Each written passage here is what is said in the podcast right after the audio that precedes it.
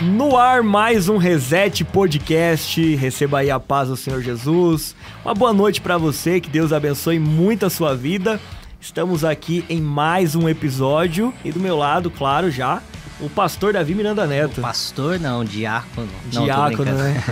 Paz do Senhor a todos, boa noite. Mais uma vez estamos aí para aquela resenha, né? Aquela resenha santa aí, né? um bate-papo. Já quero convidar todo mundo que está ouvindo na rádio para ir pro YouTube do Ministério Regenere assistir a gente ao vivo e a cores. E hoje temos aí um convidado especialíssimo, mas vou deixar pro, pro host. É, é um convidado aí, na verdade a gente não tem mais como fazer su- suspense, cara. A gente não A gente- faz mais surpresa. a gente sempre fazia, divulga mas agora a gente divulga isso. Mas primeiro eu quero apresentar aqui o Lucas Miranda, que tá com a gente também. A paz do Senhor para todos, boa noite. É, eu queria que você que está acompanhando pelo YouTube se inscreve no canal para não perder nenhum podcast. O podcast acontece quinzenalmente, então como não é toda semana, às vezes você acaba deixando. Então aproveita que você está acompanhando pelo YouTube, clica aí, se inscrever e não perca mais nenhum podcast. Ativa o sininho, compartilha com 10 pessoas. E não esqueçam também do canal Reset, é, canal Cortes Reset Podcast. Vou repetir.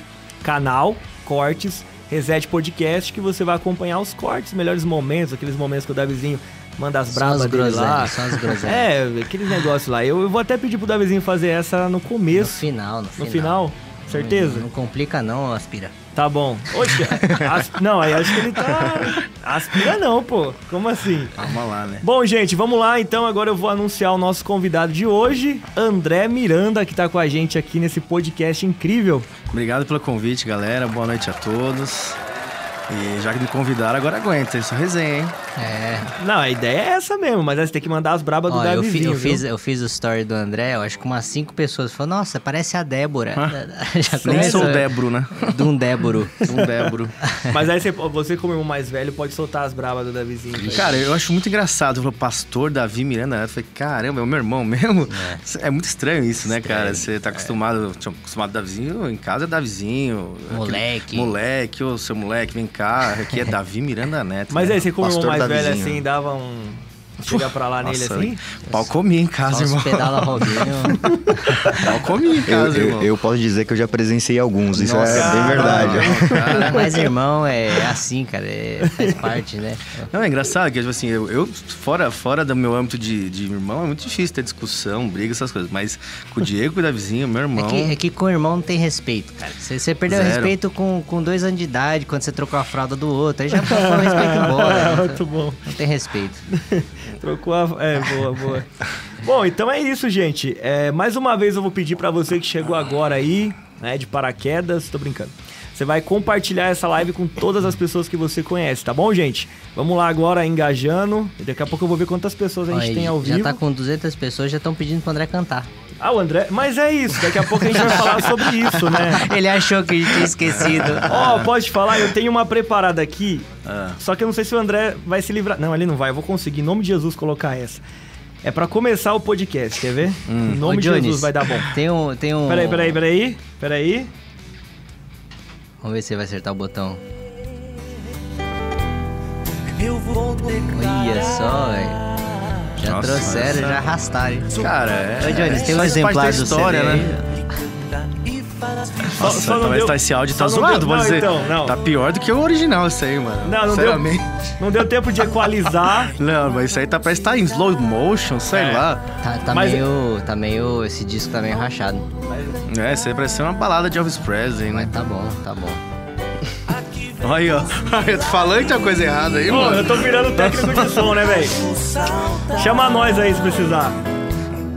O Figueira atrás dessa mesa aqui é um perigo, né, velho? Ó, já comecei com essa aqui, hein? Agora é verdade que essa aqui vocês se inspiraram na música Não, tá do- bom, depois toca as músicas. Qual? A gente nem começou Não, o eu, podcast eu ia ainda. mandar uma brava aqui já. um- Ah, manda brava, duas. Não, tem, tem, que, aí, tem não. que ir aquecendo os motores, pera aí. É que já chegou chegando. Não, que tem uma assim que o pessoal comenta por aí, Ah, da tá inspiração ansioso, da tá trilha sonora, mas depois a gente fala sobre É isso. nóis, vamos falar. Bom, vamos começar aí do início, falando da sua Ó, infância. Por Melhor, questão de né? princípio, vamos começar do início? É isso. Como que foi sua infância? Nossa, mano. Pergunta bem genérica. Rasgado. Ah, foi boa, eu acho, cara. É... Não, o- Eu não sei, ele pô. tá- ele Como tá- foi sua Não, infância? peraí, Foi peraí, peraí, feliz, peraí. sei ele lá. Tá, ele tá voltando de férias. Ó, ele tá voltando de férias ainda. Como foi sua infância? Figueiredo tá voltando Sei de lá, não férias tive ainda. nenhum trauma, graças a Deus. Recém-casado, ainda tá meio fora de forma.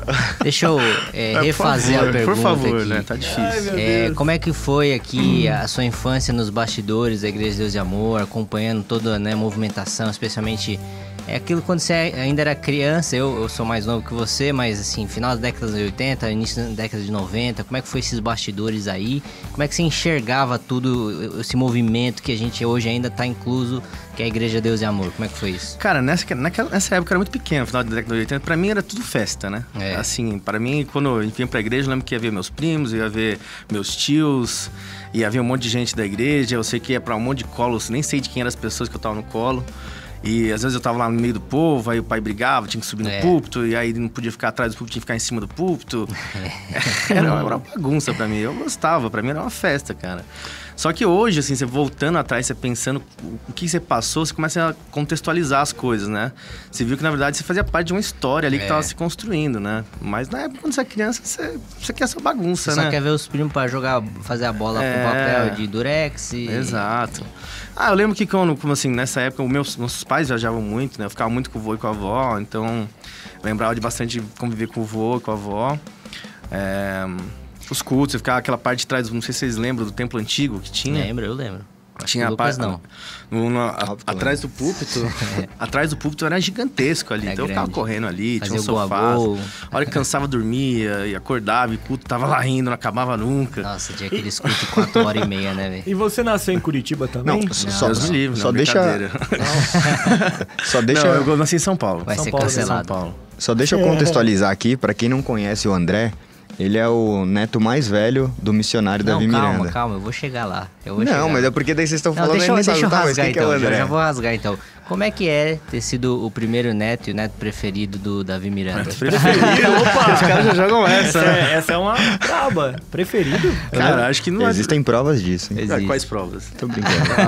Não, O Lucas põe aqui, ó, na- testemunha. Não, põe, na, Lucas? põe na mesa, põe na mesa. Ah, teve algumas histórias engraçadas, eu acho, Só assim, para né? complementar. Que isso? O- a vinheta aqui. Vai lá, vai lá.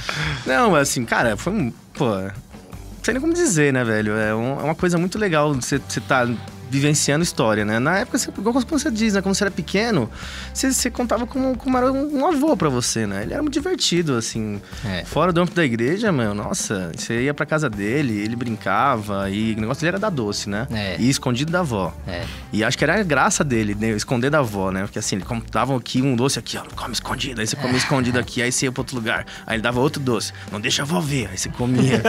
era, cara, ele era um homem divertido e muito generoso. Dava uns presentes que. Sim. Muito, muito legais mesmo. Até. E até. Eu acho engraçado que o pessoal fala, né? Que os avós são feitos pra estragar os filhos, né? Estragar a educação que os pais estão dando. estragar os netos. Estragar os netos. É, exato. Eu lembro que muitas vezes, assim, eu pedi um presente pro pai e pra mãe e eles não queriam dar. É. Aí eu ia pedir pro vô, né? Então, tá aí a evidência número um. Se entregou, se entregou. Ah, mas você nunca fez isso? Eu pedi, ele não dava. Tô Ah, brincando. que. Mentira. tô brincando, tô brincando. Não, mas foi, foi uma época, assim, de fato, que eu, eu lembro também essa época. é, Tem pouca, pouca diferença de idade, né? Você, o Diego e eu. E a gente, eu lembro que a gente tinha, tinha aqui a guaritazinha, né? E ali era o, o checkpoint, né? Do escritório pra dentro era safe zone. É, exato. zona tranquila. Se saísse pra fora, naquela época ficava abarrotada as festas. Agora também tá, né? Mas assim. É como você é pequeno, parece que é muito mais gente que hoje, né? Acho que hoje vem até mais gente, porque o templo é muito maior. É que eu acho que é exatamente isso. Acho que, por exemplo, lá, da parte do culto, era grande tudo assim, mas a parte que, que hoje em dia, por exemplo, hoje tem um estacionamento, É. que basicamente é a igreja inteira, né? Sim, sim. Estacionamento antigamente era um pedacinho do terreno ali. Então, É. na hora que acabava os intervalos de cultos, onde tinha as cantinas Aí ali. saía aquela frota. Saía aquela galera, mas ficava assim, lotado, lotado, legal. Era, era legal, pra mim era super divertido, assim, né? Era, parecia uma festa. E- É, e não sei se você lembra que tinha uma cantina aqui. Aí, tipo assim, tinha o pai e a mãe tinham uma conta lá, né? Nossa. Aí a gente, eu, o André. Eu já lembro ele cancelando essa conta várias vezes. Não, só que assim, é detalhe que eu, como era criança, eu não sabia dar conta de nada. Então eu achei que eu tava comendo de graça. Então você dá aquela exagerada, né? De sorvete e, e- e coxinha, enfim. É. Não, eu lembro uma vez que o pai veio com os recibinhos da cantina, assim, né? É. Aí começou a contar. Senta vocês três. em um dia, 37 sorvetes! É. Nossa. Não, mas assim, cara. A gente, é, a gente, Caraca. aqui a gente passava o dia inteiro aqui, exemplo, férias. A gente não ficava em casa. Não faz a gente pra igreja. Então a gente ficava o dia inteiro. O dia inteiro, todo dia. O dia inteiro, todo dia. Então a gente não tinha muita coisa pra fazer. Tinha né, você comer casa. sorvete, picolé, na cantina, né? E na conta do pai e da mãe, né? E na época do, do- da, da promoção do ioiô lá, que a gente ficava tomando um monte de coca pra Nossa, tentar, tentar achar os ioiô. Aqueles ioiô. Como é que Tinha aquele Galaxy, né? Não sei o que lá. Nossa. Caraca, velho. Mas Enfim. teve umas fases engraçadas, essas promoções aqui, os caras faziam de tudo, né? Ó, teve a época nos Estados Unidos lá do, do bilhete de um milhão de dólares. né? Nossa, cara. A gente comia no Mac quase todo dia pra, pra- pra pegar os bilhetes. Completou a tabela inteira, faltava um. Só que, mano, faltava um pra todo mundo, né? É aquele que nem fizeram pra Exato, ninguém nem existia o conseguir. bilhete. É.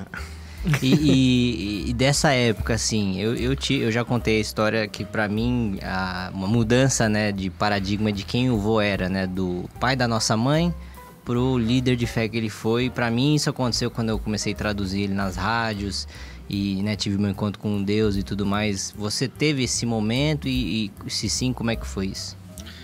Eu acho que esse momento pra mim foi mais quando a gente voltou, voltou dos Estados Unidos, né? A 2002. Segunda, 2002, isso. Porque eu comecei a ser mais ativo na igreja. A gente tocava, tinha banda, então às vezes tocava nos cultos dele, às vezes ele tem, tinha transmissão no culto que a gente tava. Às vezes a gente tava em outra cidade, ele fazia participação nos cultos em outras cidades que a gente tava.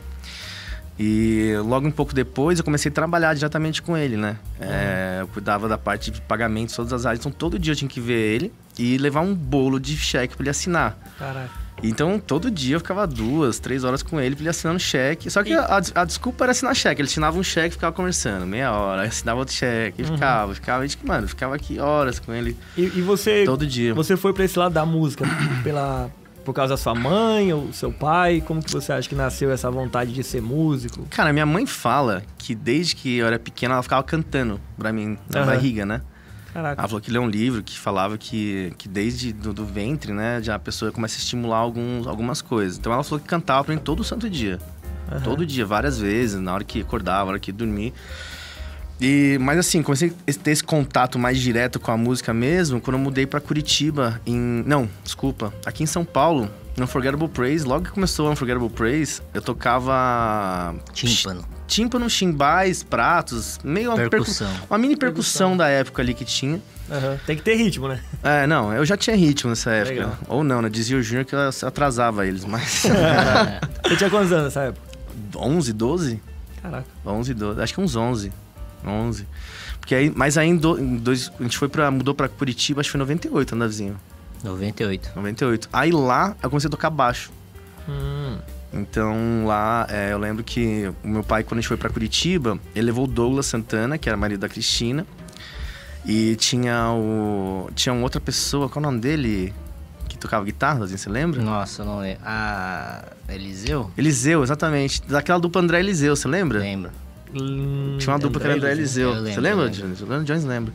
E aí ele tocava guitarra. E faltava, faltava um baixista. Aí eu comecei a tocar baixo, o Diego começou a arranhar, talvez na bateria um pouco ali.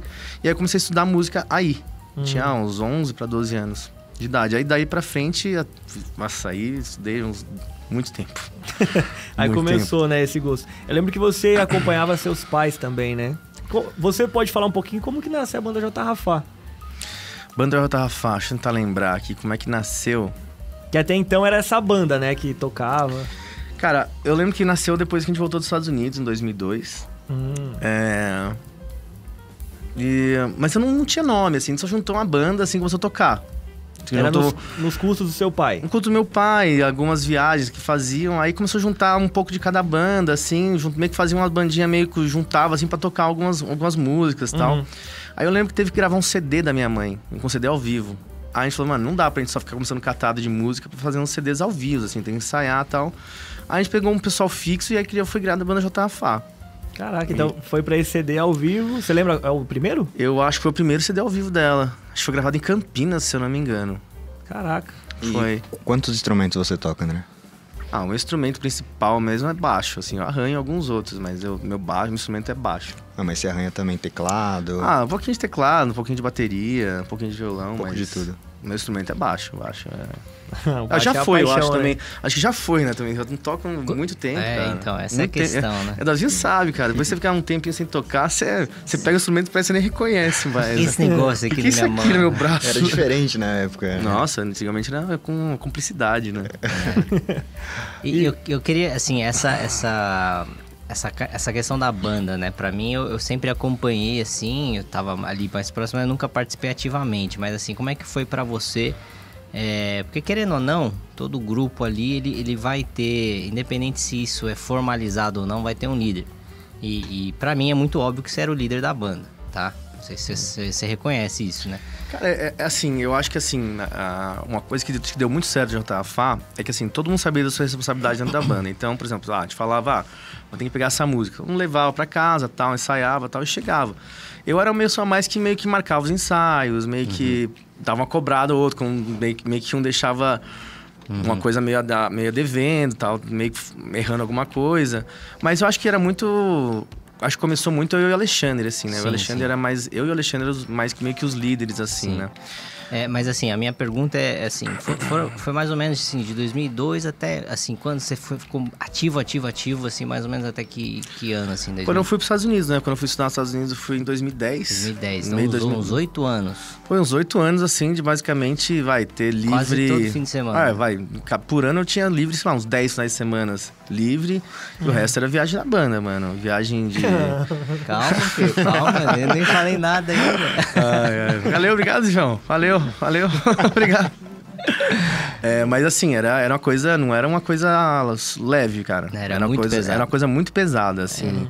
Mas assim, foi uma época que, pô, todo mundo gostava muito de, de fazer. Então, eu lembro que, mano, sexta-feira era o dia, né? Sexta-feira era o dia de. Eu lembro que eu saí da escola três da tarde, a gente já vinha pra cá organizar material pro evento. Aí carregava um, dois caminhões. Você vê, a gente ia viajar com três caminhões de, de equipamento. E aí equipe- saía já de madrugada aqui, no sábado de manhã tava lá pra montar pro evento, sábado à noite fazia o evento, sábado de madrugada desmontava, viajava na madrugada, domingo tava aqui, domingo à tarde. É. Quando conseguia chegar domingo à tarde, senão domingo à noite. Aí Era começava a traba- semana como? Segunda-feira já acordava quebrado, né? Isso foi durante oito anos. Oito nesse anos, ritmo. Oito Nesse anos. ritmo, oito não, anos. e detalhe, assim, o, Lori não, não, não arredava o pé, cara. Era tipo assim, tem 52 fins de semana no ano, com uns 45 ele fazia. É, mano, era assim, Assim. era esse nível. Eu lembro que teve, teve, acho que uns... Eu não lembro que... Talvez o João lembre.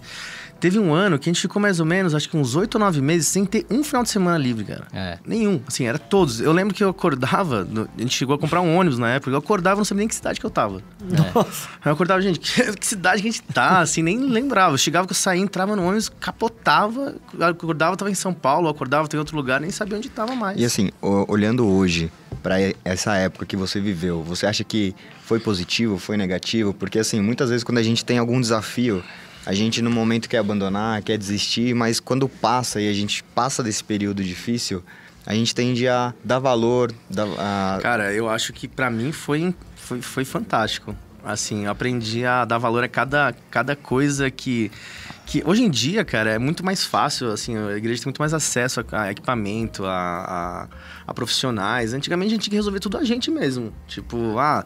Sei lá, tem que colocar um painel aqui. Não tinha um rigger que lá pendurar pra subir o painel. Não, era a gente, cara. Então era músico, produtor Era de tudo, evento, era era, tudo. junto. Carregador de caixa. É, mas é sério, teve uma, teve Até uma eu época... com meus 42 quilos na época carregava caixa. Eu A né? caixa te carregava, Eu né? lembro que o, o- o teste de fogo pra entrar na banda era carregar o caminhão, filho. Eu era músico. É rito já- de passagem, né? É, já de desistia na hora, É, né? mano, a maioria Olhava pro caminhão, não, não Mas sério, a Maria não aguentava, cara. A Maria aguentava o choque de, de, de- Porque a gente tava muito tempo fazendo isso. A gente é Já acostumado. acostumado, você sabe pegar caixa, sabe pegar. É, é jeito, muita coisa é jeito, né? Aham. Chegava uma galera, tipo, um cara, um guitarrista novo na banda. Pega esse case aí, mano. O cara pegava, já, brrr, caía com tudo, né? Era- Não, o legal de você contar isso é porque às vezes alguém chega lá no culto, numa concentração assim, e vê vocês lá tocando, cantando, É, acha que, que é, é só só- só glamour. glória, né? Só glamour e não, Não, vê todo o nossa, processo. Nossa, era, era, triste, porque eu lembro que, mano, era legal estar tocando assim, a hora que ia acabando o evento, você começando, putz, mano, Tem que tem desmontar que tudo, desmontar né? isso aqui, tá quebrado. Antes de acabar já. Antes de né? acabar, de começar a pensar, putz, aquelas KF ali, mano, nossa, Mano, tinha umas. AKF, E era o velho, quê? A pesava, pela, sei lá, 40 quilos cada caixa, assim. Não, doido. Mais. Mais, é uns 80 quilos uma KF. E a média pra desmontagem era o quê? Uma hora? Uma Cara, hora e desmontar era rápido. Desmontar, Ah, é? acho que era Desmontar era uma, uma hora e meia, uma hora e meia, duas. duas horas, que a gente carregava os dois Ou caminhões. seja, terminava 10, Meia-noite meia tava noite acabando. ali tava... Só que aí tinha a janta dos irmãos, né? Que tinha preparado, se no começo era desfeita. Essa é uma parte boa. É. A janta. É, mano, a gente comia, viu, também. De- Nossa, depende, mano. depende do lugar. Você for, tem uns É. lugares. Eu lembro que a gente foi pra Goiânia uma vez. Nossa, lembro que tinha as irmãs aí que faziam uns arroz e feijão. Feijão. Cara, eu Feijão comia uns é três de- pratos de arroz e feijão sem mistura, velho. Só arroz e feijão. Mano, era uma delícia, assim. Só que aí tinha outros lugares que você ia, velho. Eu lembro que o pessoal foi pra, pra Fortaleza lá. Nossa, cara, os caras tem voltaram. cada história, pelo amor de Deus, mano. Nossa. Eu lembro que o Messias voltou de pé no avião Não, porque foi não conseguia sentar. Foi, foi Salvador. Salvador. Salvador. Não, os caras levaram a gente numa churrascaria. Era, mano, muito gostoso, maravilhoso. Mano, e galera, pô, que delícia tal. E esse dia a gente não tinha que montar nada, né? só Eu lembro que tava, tava tudo montado, tinha uma empresa Era que ia só montar. desfrutar. É só desfrutar. Então a gente, pô, vamos almoçar bem, depois podia passar o som, no outro dia eu tenho um evento e tal. A gente Deu comendo. ruim, deu Cara, ruim. ninguém contou pra, pra Maria da Banda esse tal de azeite de dendê aí, né? Meu, só sei que na, Negócio. na volta do, do voo, não, ficava. Era briga pelo banheiro. A galera nem sentava, é sério. Nem sentava. Todo mundo, pegou cara de todo pé, mundo. Cara de pé no corredor, mundo. aeromoça, senhor, por favor, sente-se, põe o cinto. Você não, tá entendendo, né? Um, um entrava no banheiro e o outro ficava aqui esperando. E a outra nem ia Pegou sentar. todo mundo. Pegava a senha, Exato, né? nem ia sentar, ficava de pé esperando a próxima. Ó, E abria o banheiro aquele cheiro. Dá né? unção Nossa. com óleo, né? Mas é aquele banheirinho de avião, né? Imagina, né? Nossa, velho. Você tá doido. Terrível, mas é. Mas tem cada história, mas, mano, foi, foi muito divertido, eu acho, essa época da minha vida. Foi cansativa, foi, ter assim que. Você tem que abrir mão de muita coisa, Sim, né? Sim. E, e na sua época era bateria de teclado, né? Nessa Bateria, época. não, teve, ba- peguei vários períodos, né? Pra começar a liberar bateria de teclado já foi difícil, né? Então vai bateria de teclado, depois começou uma bateria só de pad, Nossa, até chegar na onde a gente puxa. veio, né, velho? A gente tem cada Não, história. cara. né? E aqui assim, ó. Tac, tac, tac. Nossa, cara, é estranho, é feio pra caramba. O cara parece que tá destruindo o teclado, né? Por é isso, por isso estranhão. que, por isso que os caras criticam tanto a Regenere, né, velho? Já tem tudo de mão beijada já, né? Não, cara, exato. A gente sofreu tudo pra você chegar e falar, agora é nós, né?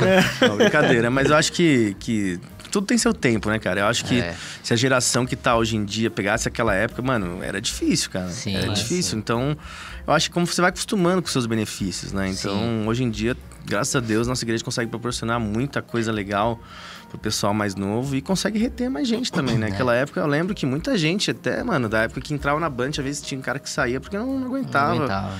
o ritmo que era, o, o jeito que tinha que ser, né? As regras que, que tinham. É, só, só o fato de não poder uma bateria, né? velho? Exato, pra gente era chocante. Tipo, a gente chegava, às vezes em um lugar muito longe que é, locava som, né? Aí tal, a gente aqui um som da hora tal. Aí chegava o pessoal pra montar o- os instrumentos, né? Cadê a sua bateria? Não, não tem. Como assim? Era, era Bota o engraçado. teclado aí. No- Era no motif. É, exato, Motif. era Caraca. motif mesmo. E não dava pra esconder a bateria atrás lá? tipo, Cara, era difícil na época. Essa Não, conversa. O pessoal com- cortava a transmissão no meio do, do culto. Assim, Essa bateria, pá. Não. Ah, mas esse, cara, foi um, foi um período muito legal da minha vida. É, a gente con- conseguiu fazer muita coisa com pouco, sabe? Aham. Então, hoje em dia que a gente tem bastante coisa, pra, é uma alegria muito grande, né, velho? É muito legal mesmo. E eu lembro que nessas concentrações aí também, o, além da- do desafio de carregar o caminhão, né, e todo esse trabalho pesado, tinha também a parte que o pastor Lorival colocava os músicos à prova, né? Nossa. Pra orar pelo pessoal. Eu lembro de uns episódios aí que, rapaz... Não, era engraçado, assim, a hora que, que, não, vamos orar em uma posição de mão, essas coisas, né? Os caras da banda começaram a se esconder já atrás do instrumento. Você mesmo, vem cá. Vai lá, desce lá. Coloca É. a mão, expulsa. Não, era assim, ele era fazer isso mesmo. Ele fazia isso com a gente direto. Mas é. Tem umas histórias, né, mano? Mas é. Mas é assim, acho que faz parte, né? Você faz Sim. parte de você. Você estar preparado espiritualmente pro momento ali Tem que também, começar né? a fazer isso, né, o Figueiredo? Não, total. Começar a pegar o pessoal da banda, especialmente, né? Pessoal que... Ficam escondidos atrás sim. do. Não, sou do Ministério de Louvor, Não, e fica é- lá, né? Eu lembro que, mano, começava, começava a oração em posição de mãos, tinha alguns caras da banda que já sumia pro banheiro, descia, desaparecia. Mas, cara, é- é- eu achava interessante, porque você, se põe à prova, né? É. Você, você vê que ele não é uma brincadeira. Na hora que você vê um Sim. bichão lá na sua frente mesmo, você... Manifestado lá, né, é, mano, o negócio é... Assim, É verdade. é, o negócio já- é sério. Eu passei por essa uma vez aí, o pastor Lorival falou assim: coloca a mão lá, expulsa lá. Aí eu fui expulsar. Aí conforme o demônio tava meio violento, cara, aí o cabelo começou a bagunçar. Aí ele, ó lá, igreja, quando ele faz assim, o cabelinho vai pro lado. Aí imagina, eu já lutando com o demônio e o Lorival me zoando, velho. Eu falei, É a cara nossa. dele, Não, para terrível nessas coisas. Ele, ele sabia, viu, viu uns que tava se escondendo mesmo, é isso que ele chamava, tá ligado? Exato. Então, se Aquela, você... aquela olhadinha pra trás dele aqui, ó, o nego tudo se escondendo. Exato, mas no, no negócio, ele dá uma olhadinha, você tem que se sentir firme, né? Pode chamar. Pode chama eu, chama Chama, eu. chama eu. Aí você fica, não, você não, você tá preparado. Vamos o outro ali que tá escondido. Ai, ai, Ai. você tá pronto, então você não vai, é, entendeu? ele queria propor a prova quem não tava preparado. Mas É. era bem legal. E eu conheci, na verdade, o meu, a minha chegada na Deus e Amor foi mais ou menos em 2010. E eu me lembro que eu comecei, assim, conhecer mesmo a igreja através das concentrações com o pastor Lorival. É mesmo, eu não sabia, não. Acho que você lembra, pô. Eu tava em todas. Não, eu lembro que Você Não, eu, não, eu lembro que você, você, você aparecia lá, só eu não sabia que foi nesse momento que Foi, você foi. a conhecer. Eu não Foi sabia. nesse momento. Inclusive, eu lembro de uma que até eu lembro bem, que é a de Sorocaba. Foi realizada. Acho que era o pastor Sorocaba, a gente- Venceslau. A gente fez algumas em Sorocaba. Sorocaba era, era bons eventos em Sorocaba. Era Outro lá- lugar que era, muito lá do legal. Que da eu, sua casa, né? Cerquilho. É pertinho. o lugar que, eu do, que o pessoal, a banda, todo mundo adorava fazer evento é em Jundiaí. Travou.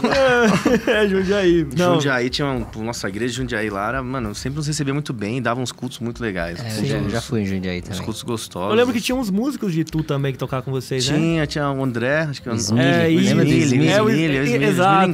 O cara, ele chama de esmilinguido. Na verdade, ele chama ele de Smiley, né?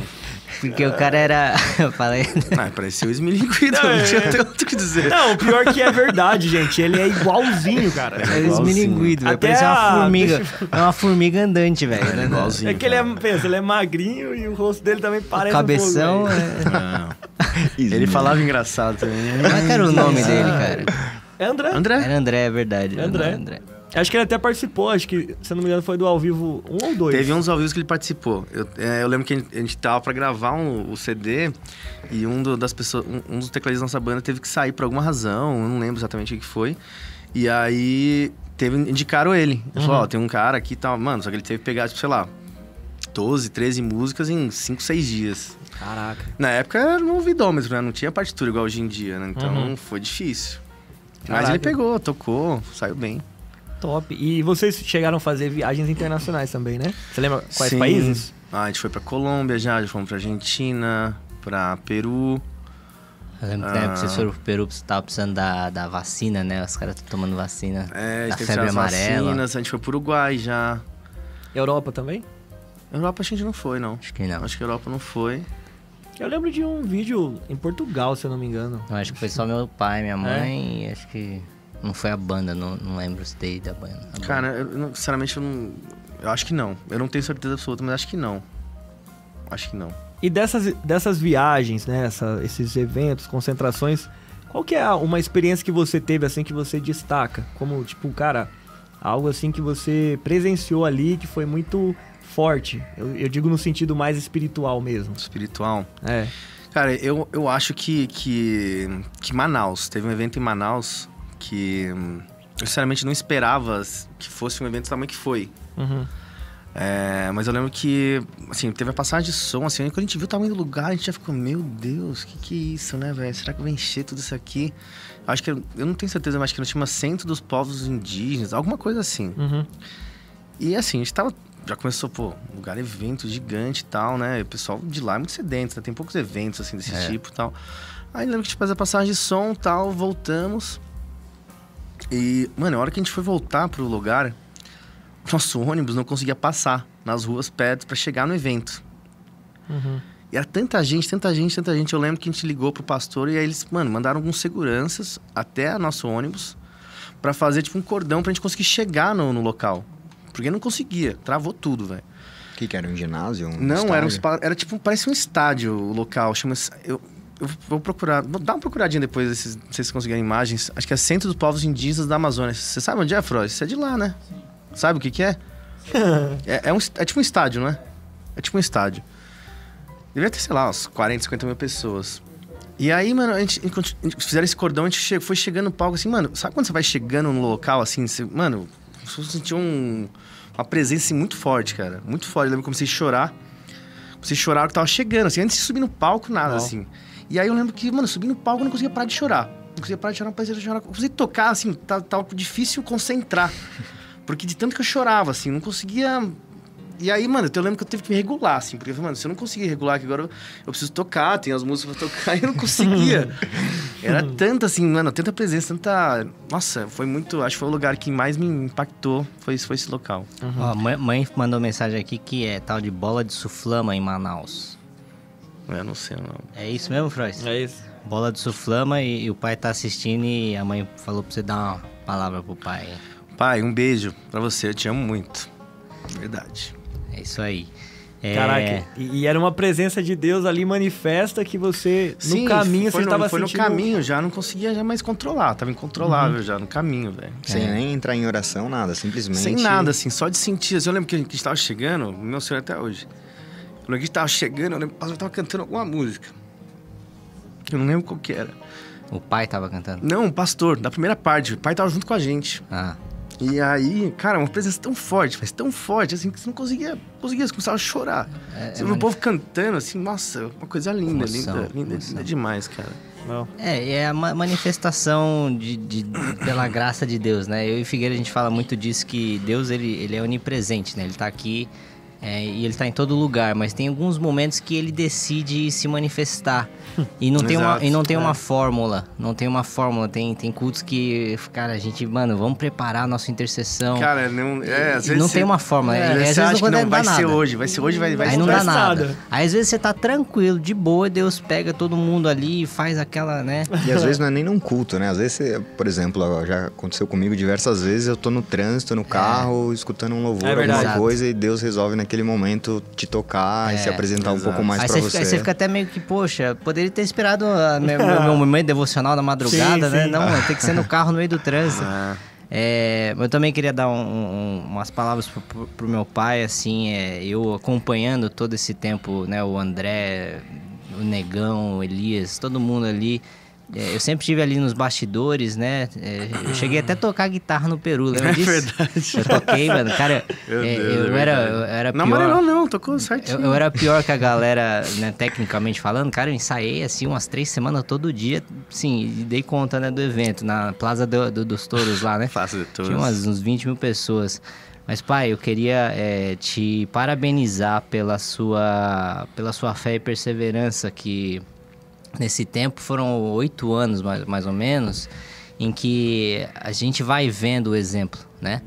E eu acho que assim, se você olhar, tem, Deus tem uns chamados para algumas pessoas, e, e do vô, por exemplo, é muito claro a questão do- dos milagres e maravilhas. Do pai, era muito clara a questão da libertação. O pai chegava assim em cima do púlpito, às vezes ele estava pregando, não estava no momento de oração. Começava a cair pessoal. Começava a cair pessoas. Começava a cair pessoa endemoniada, libertação e pessoas vomitando obras de macumbaria. Então, assim, é inquestionável é, o que Deus já fez através da vida do meu pai. Não é porque é meu pai, né? O Figueira é filho da fé dele. É, e tantas pessoas já acompanharam. Eu tive hoje o, o João Vitorota, aquele, aquele pregadorzinho mirim lá. Ele me mandou mensagem no Instagram e falou: "Pô, Cara, seu pai foi um- uma grande inspiração pra mim. Falou: Caraca, velho, né? A gente tá se conhecendo agora, eu não conheci pessoalmente ainda. Mas, pai, eu te amo muito. Você é um exemplo gigantesco, não só pra mim, pra nossa geração. E eu lembro em 2013, quando eu tava conhecendo a Jesus. E você fala, cara, foram oito anos de um trabalho árduo, porque eu lembro disso e eu participava disso. E quando em 2013 eu conheci Jesus de verdade, cara, tive aquele, aquele encontro, eu falei, cara, minha vida não é, nunca mais vai ser a mesma. Eu lembro a primeira coisa que veio na minha mente. Eu falei, eu entendi o porquê que o pai, a mãe, a banda J. Rafa fizeram tanto tempo de estrada, né? Porque um dia eles conheceram esse Jesus que é digno de, de ser anunciado ao redor do mundo e é digno de você abrir mão dos seus fins de semana, do É. seu ano. Então, cara, é, essa, esse é um momento, um momento, sim, que eu falo de coração. Pai, você é um herói pra gente e parabéns pelo ministério que você teve. Eu tenho certeza que ainda não terminou. Deus já me mostrou que você vai voltar aos púlpitos e vai pregar a palavra de Deus, apesar da, de todas as lutas que você tem enfrentado, enfrentou a Vale da Sombra da Morte face a face e sobreviveu. Você é um sobrevivente e você é, é um herói de Deus. Te amo. Também te amo, pai. Glória a Deus, mano. É isso aí. É, e é muito impactante isso, né? Porque você começou ali adolescente, né, cara? E vocês, né, na verdade, toda a banda ali. E querendo ou não, como você já até destacou, é, é um momento que você está renunciando muitas coisas. Não, demais. Renunciando coisas e é um tempo que você está investindo ali, né, em tocar, ser músico, em um culto de adoração a Deus. E eu, eu acredito que você deve sentir saudades, né, cara, desse tempo, com certeza, porque é um tempo que a gente vive que parece que não volta, né, cara? Tipo assim, Cara, é, é, bem, é bem legal isso, sabe? Não, foi um tempo maravilhoso, assim. acho que foi, foi, foi muito gostoso. Foi um tempo que, que, sabe, você fazendo o que você gosta em todos os sentidos, assim. Eu gostava de, desse, desse, dessa área de, de música, gostava. Gostava da área de, de, de técnica, de, de, de, montar os eventos, gostava. Então, acabou refletindo na minha, minha vida profissional, tudo isso aí. Uhum. No, final, no final, acabei estudando isso, me profissionalizei nisso, trabalho com isso até hoje. Então, mas foi uma época que realmente não volta, mas guardo com muito carinho e zero, zero arrependimento do que foi feito, assim.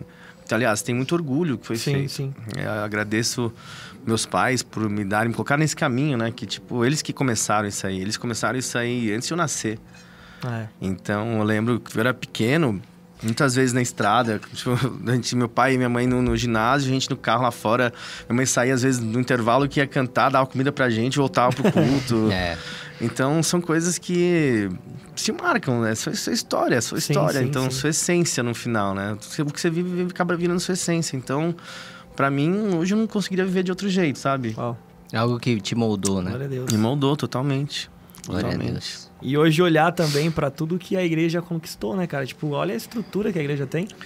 Exato. É, tipo assim, é... E, assim, é lógico, quando, quando você vê de, depois de tanto tempo, você vê a, a, a, big picture que eles falam, né? É, é, é uma sequência, né? Uhum. É uma sequência lógica que vai acontecendo, a né? continuidade.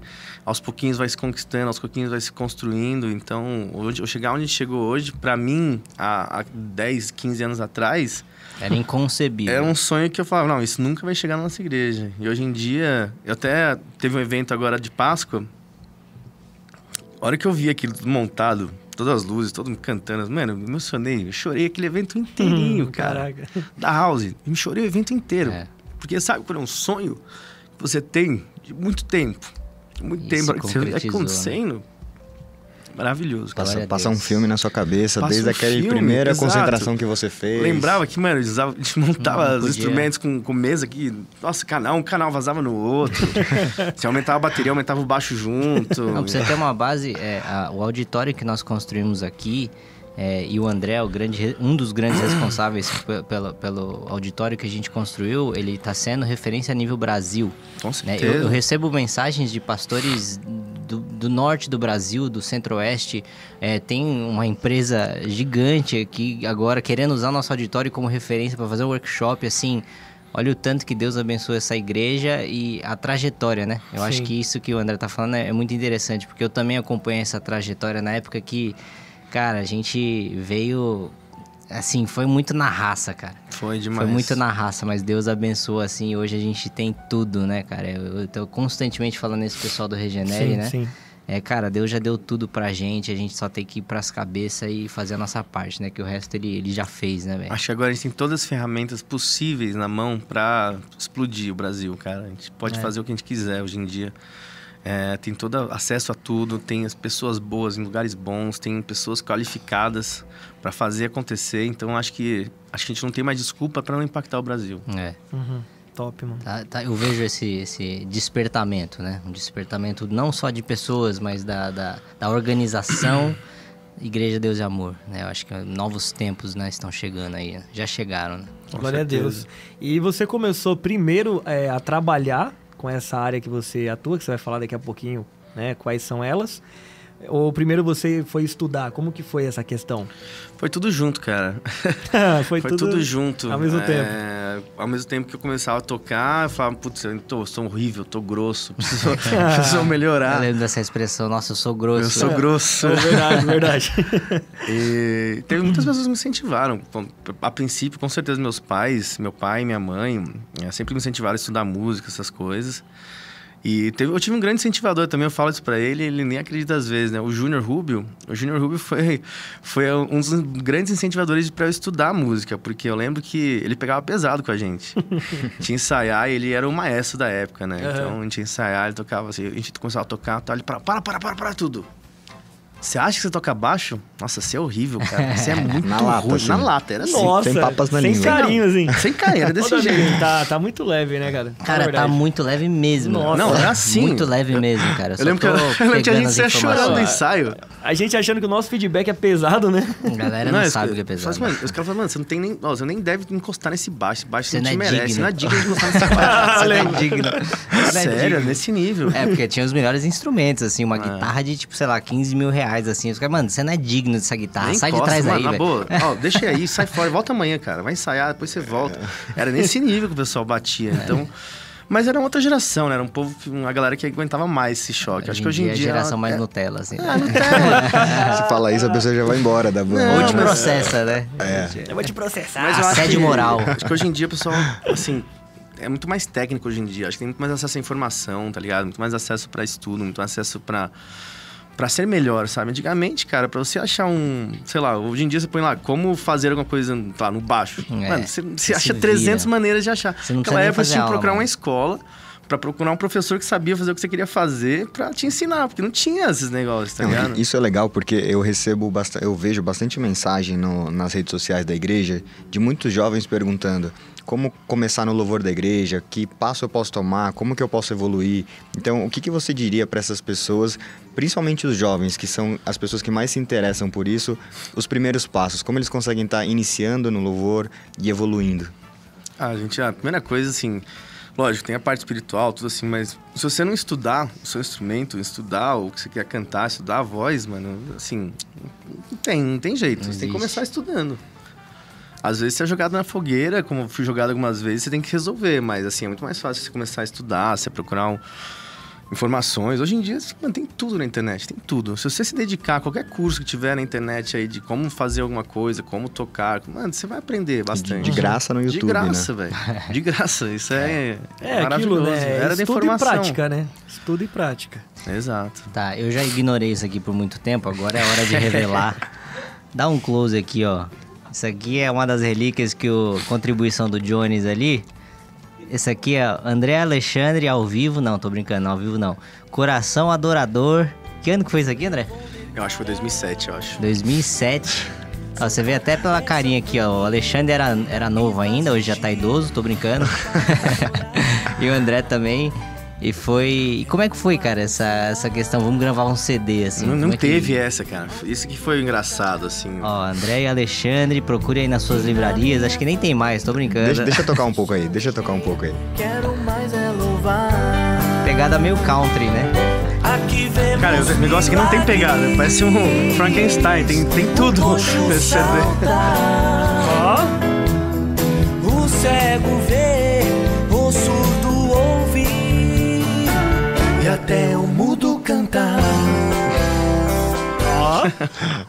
Esse arranjo aí parece do Júnior, não é? Não, esse aí, esse quem produziu esse CD foi o Marinho Brasil. Marinho Brasil. Marinho Brasil. Caramba, lembro dele. Você lembra? Lembro. É, então. Na época ele era top.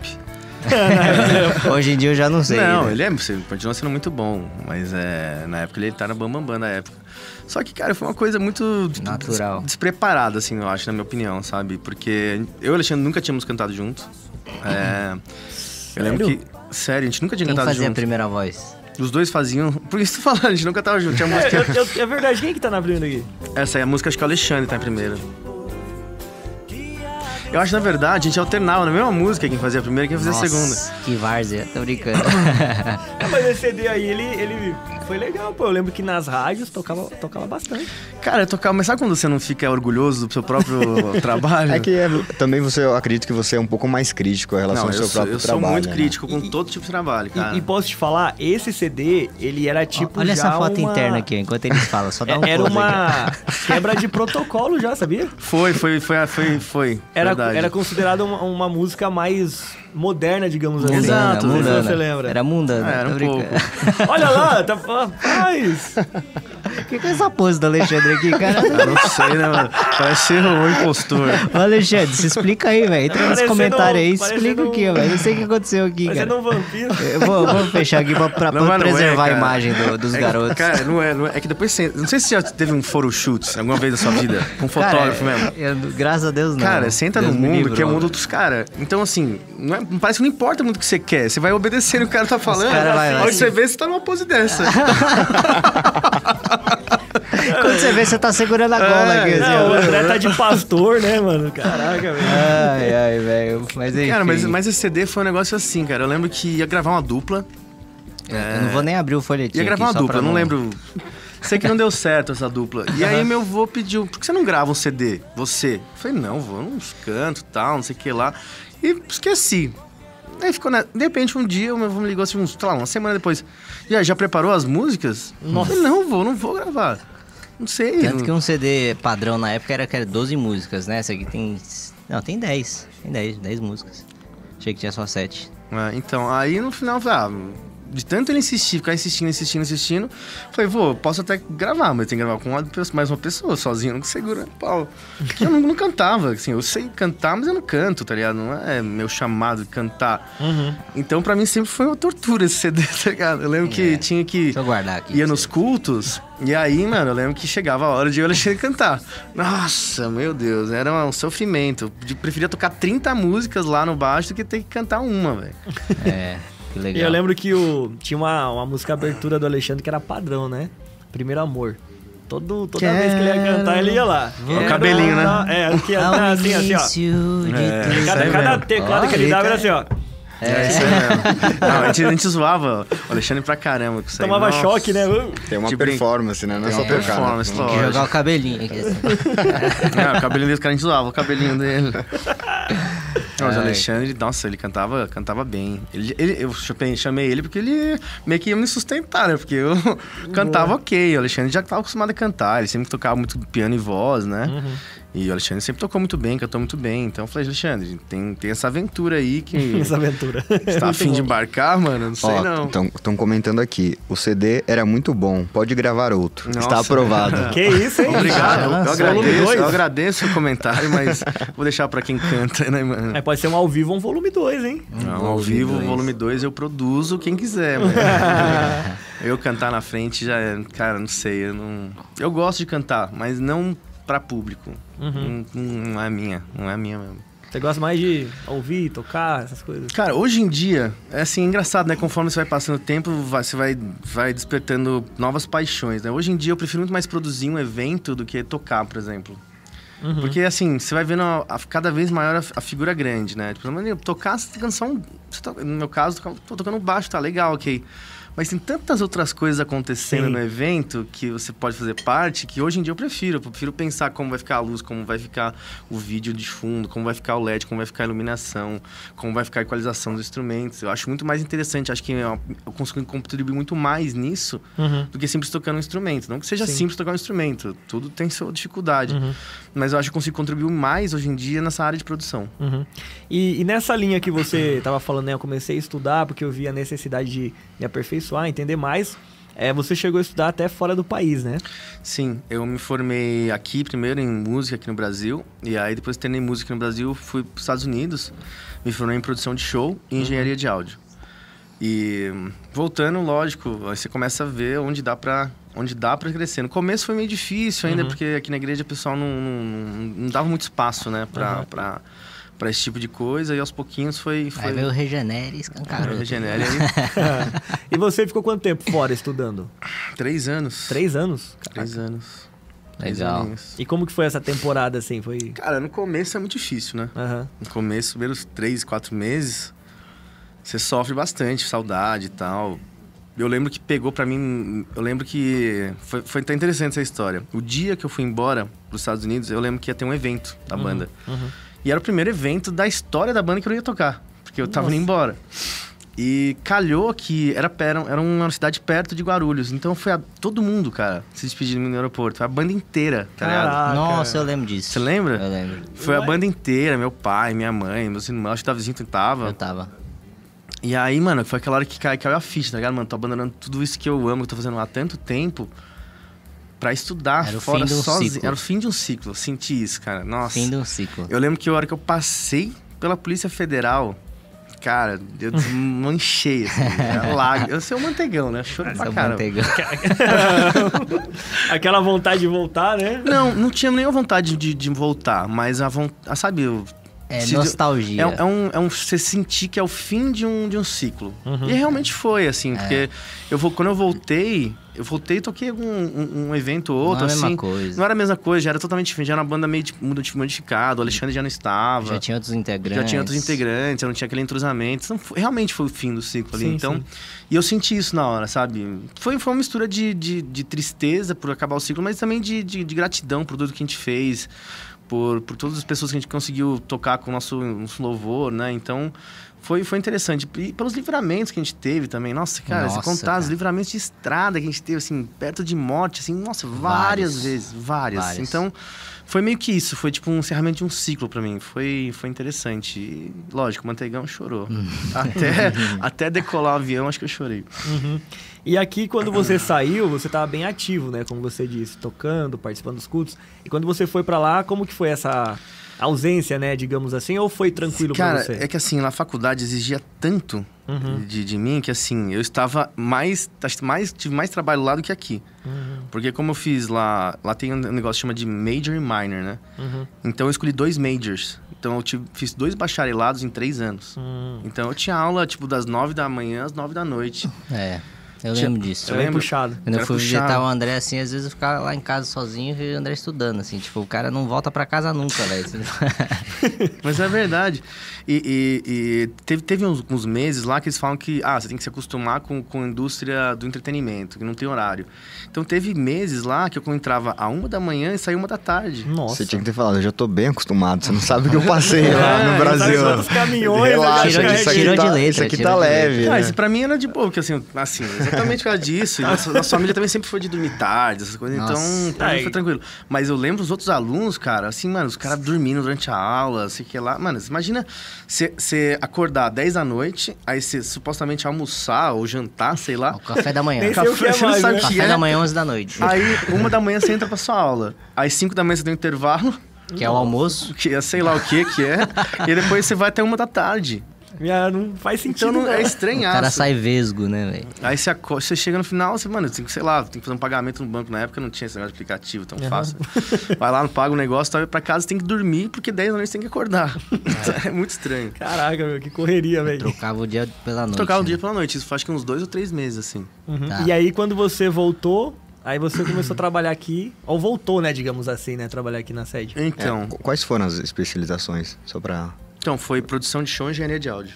Então você vê que assim, essa- essas formações foi o momento que você deixou de ser simplesmente um músico ali de banda e foi mais pra parte de produção. Sim, acho que não foi um momento, acho que foi um momento que eu fui me especializar, mas não foi um momento que eu já, eu, eu já fazia isso desde a época que eu era da banda, eu tocava na banda. Porque eu lembro que, além de tocar, eu passava o som, passava o PA e depois eu ia tocar. Você já fazia um pouco de produção Exato. sem nem. Exato, teve, teve um- muito tempo, de muita época que eu tocava baixo e fazia side, mesa de side, tá É, ligado? eu Então eu montava o baixo e a mesa do meu lado aqui. Então, é, para mim sempre foi, foi parte, isso fez parte pra mim. Então, é, eu, pra mim lá, lá nos Estados Unidos foi, foi ah, lógico, aprendi muita coisa, mas muita coisa eu já, já tava acostumado. Então, eu consegui engrenar muito mais fácil as matérias, assim, porque eu já mexia, né? Já tinha experiência. Já tinha um certo conhecimento. Agora, agora eu queria pegar uma vertente aqui. Eu lembro, eu lembro de uma época que é, você pegou a galera da banda, assim. Eu não lembro direito exatamente que ano que foi, porque é, é tanto tempo, né? Que desde 2002 que você tá envolvido com alguma coisa, que eu nem lembro exatamente, mas você pode elucidar a gente. Que você pegou a galera e vocês começaram a viver intensamente é, a presença de Deus, né? Vocês Sim. pegavam vigília e tal. Conta, conta um pouco dessa época em que vocês estavam ali, assim, queimando por Jesus. E, e eu acho que isso é uma, uma experiência que todo mundo acaba passando, né? E é, uma, é, um, é, uma, é um momento, às vezes, até... Tava até falando com o Figueira esses- esses dias, né? Assim, é difícil permanecer nesse lugar. É difícil. Né? É, fala um pouco sobre essa, essa experiência. Então, era muito, assim, não é que- nunca começou nisso, assim, né? Mas, assim, é, teve uma época aqui que a gente começou a fazer, tocar nas vigílias, assim, né? Aí aparecia uma vigília aqui, outra vigília aqui Que ano que tocar. foi isso? Ah, putz, Foi na sua 2000, volta, Não, não, foi antes. Acho que antes dois- de você ir? Eu acho que foi perto do lançamento desse CD, eu acho, viu? 2007, 2008. É, eu lembro que acho que foi um pouco da parte de CD, porque assim, o Alexandre ficava muito comprometado, com, compenetrado em, em fazer essas músicas, entendeu? Então, assim, você- não é, não é só... Não é só música. Não é só música, né? Então a gente precisava de estar um momento espiritual diferente e tal, né? Uhum. Então a gente começou a buscar muito e aí a gente começou a fazer uma, uma, uma campanha de vigília aqui toda sexta-feira. Que eu lembro que a gente sempre tinha evento de sábado, né? Então a gente falou, mano, o único dia que a gente dá pra gente fazer a vigília é sexta. Então a gente começou toda sexta, sexta, sexta, sexta. Só que a gente não montava banda, a gente montava tipo um teclado. E era mais pra orar mesmo, tá ligado? Então a gente montava um teclado, a gente revezava quem tava orando, que a gente puxava um louvor com a, com a, com a igreja. E, meu, nossa, teve, acho que foi momentos espirituais assim, meu Deus, teve, teve um. Eu lembro que teve um dia que eu lembro que, acho que a hora que eu olhei, olhei no relógio, a gente começou a orar, era tipo umas três e pouco da manhã. Aí eu lembro que acabou a vigília, só que eu não tinha percebido, assim, a gente continuou orando, orando, orando. A hora que a gente viu, era tipo, sei lá, nove horas da manhã, velho. Caraca. E assim. Tipo os discípulos, né? É sério, E na você hora não sentia, nona. Você não é, sentia. Parecia que o tempo não passou. Hora que você olhava assim. Na hora nona, eh, o céu se escureceu. Não tipo, sei se que era nove, mas assim, foi, foi isso. Foi, uma- foi uma- foi uma campanha de Mas- vigília aqui na sede, de sextas-feiras. E isso é muito louco, porque quando você tá ali na presença de Deus, parece que você sai tempo desse. para. é, Exato, você você sai, não você sai, na verdade, do tempo. E aí você vai pra um lugar Entra que na parece que. Exato. E aí você não vê a hora passar literalmente. Exato. Quando você vai ver, caraca, já passou três horas eu tô aqui. Exatamente. Tá ligado? É muito da hora isso, né? É, é, é engraçado. né? Quando você, quando você tá. Quando você tá procurando, buscando assim mesmo, você não fica aquele momento. Ah, será que agora eu tô sentindo? Será que eu tô sentindo agora? É. Será que já deu uma Será hora que de já deu? oração? É, aí você fica naquele negócio. Tem hora que Vai nem embora.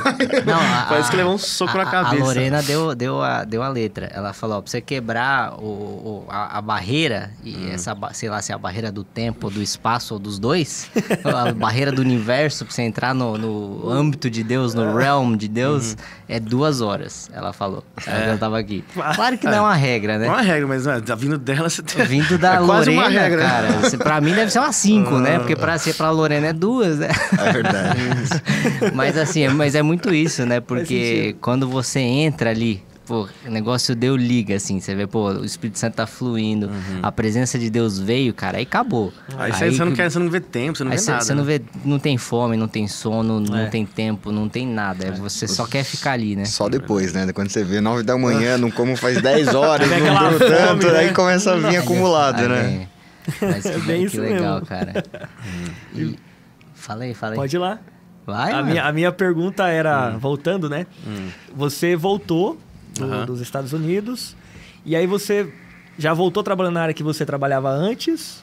Na verdade, é, a história foi o seguinte: eu nem ia voltar pra, pro, aqui pro Brasil. Sério? Eu tinha eu recebi uma, uma proposta de uma empresa nos Estados Unidos e hum, qual o nome? Esqueci o nome da empresa. Claire Brothers. É uma das maiores empresas que tem assim nos Estados Unidos de, de- faz eventos, shows, essas coisas, né? E aí eu lembro que assim que acabou minha faculdade, eu vim pra cá pra passar alguns dias, tá ligado? Pra férias, porque tinha que começar um treinamento. O treinamento da empresa era seis meses. Aí eu vim e tal, e aí eu lembro que eu fui na sala do meu avô. Falei, vô, tal, aconteceu, eu fui, me chamaram, tal, pra essa empresa, tal, que legal, não sei o que lá, não sei o que lá. Aí ele falou assim, mas por que você não vem pro Brasil? Aí começou, né? Missionário falando, né? Ai, meu Deus. Imita né? ele aí falando, você imita bem. Meu neto, por que não vem pro Brasil, então? Desse jeito, né? Aí eu falei, não, Muito vô. bom, velho. Não, O. Brasil, rapaz. Você quer que eu faça o diálogo inteiro? Não, eu e ele? Muito bom, muito Veio- bom. Você veio imita muito bem, você over, né? Nós já vamos fazer aqui uma versão missionária e Marina Já prepara o corte. Cortes pode corte. Cortes uh, Ai, ai. Oxi, o que aconteceu? Esquece, esquece, esquece. Cortes Reset Podcast. Já prepara os shorts. Não, aí foi. Aí eu falei, ah, vou. Sei lá, meu sonho era trabalhar lá, tal. Eu fui pra lá pra. pra... Meu sonho era trabalhar nessa empresa mesmo, né? Que Faz que- o diálogo. Ah, então, tô falando minha parte, calma, chega a parte dele, tô ansioso. Tem que ter a réplica. Aí ele veio assim e tal. Mas lá você vai ser mais um só, rapaz. Aqui você pode fazer toda a diferença. Aí eu falei, ah, vô, é verdade e tal, né? Mas tem uma parte profissional que eu acho que é importante pra mim e tal, não sei o que lá. Aí ele falou, quanto você vai ganhar lá? Vai direto e reto, É, né? Aí eu falei, é tanto. Então a igreja cobre. Aí eu dei risada, assim. Eu, eu me levei na brincadeira, assim. Levei na que ele tava zoando, Achei que ele tava né? zoando e tal. Aí eu falei, tá, vou, vou embora tal. Tem, eu tinha que pegar o voo no dia seguinte e fui embora. Aí eu lembro que ele me ligou. Quando eu cheguei lá no dia seguinte. Mas tá certo ou não tá? Falei, ah, vou, não dá, deixa eu pensar um pouco e tal. Não sei o que lá, acho que isso era um domingo, acho que o dia que eu cheguei lá.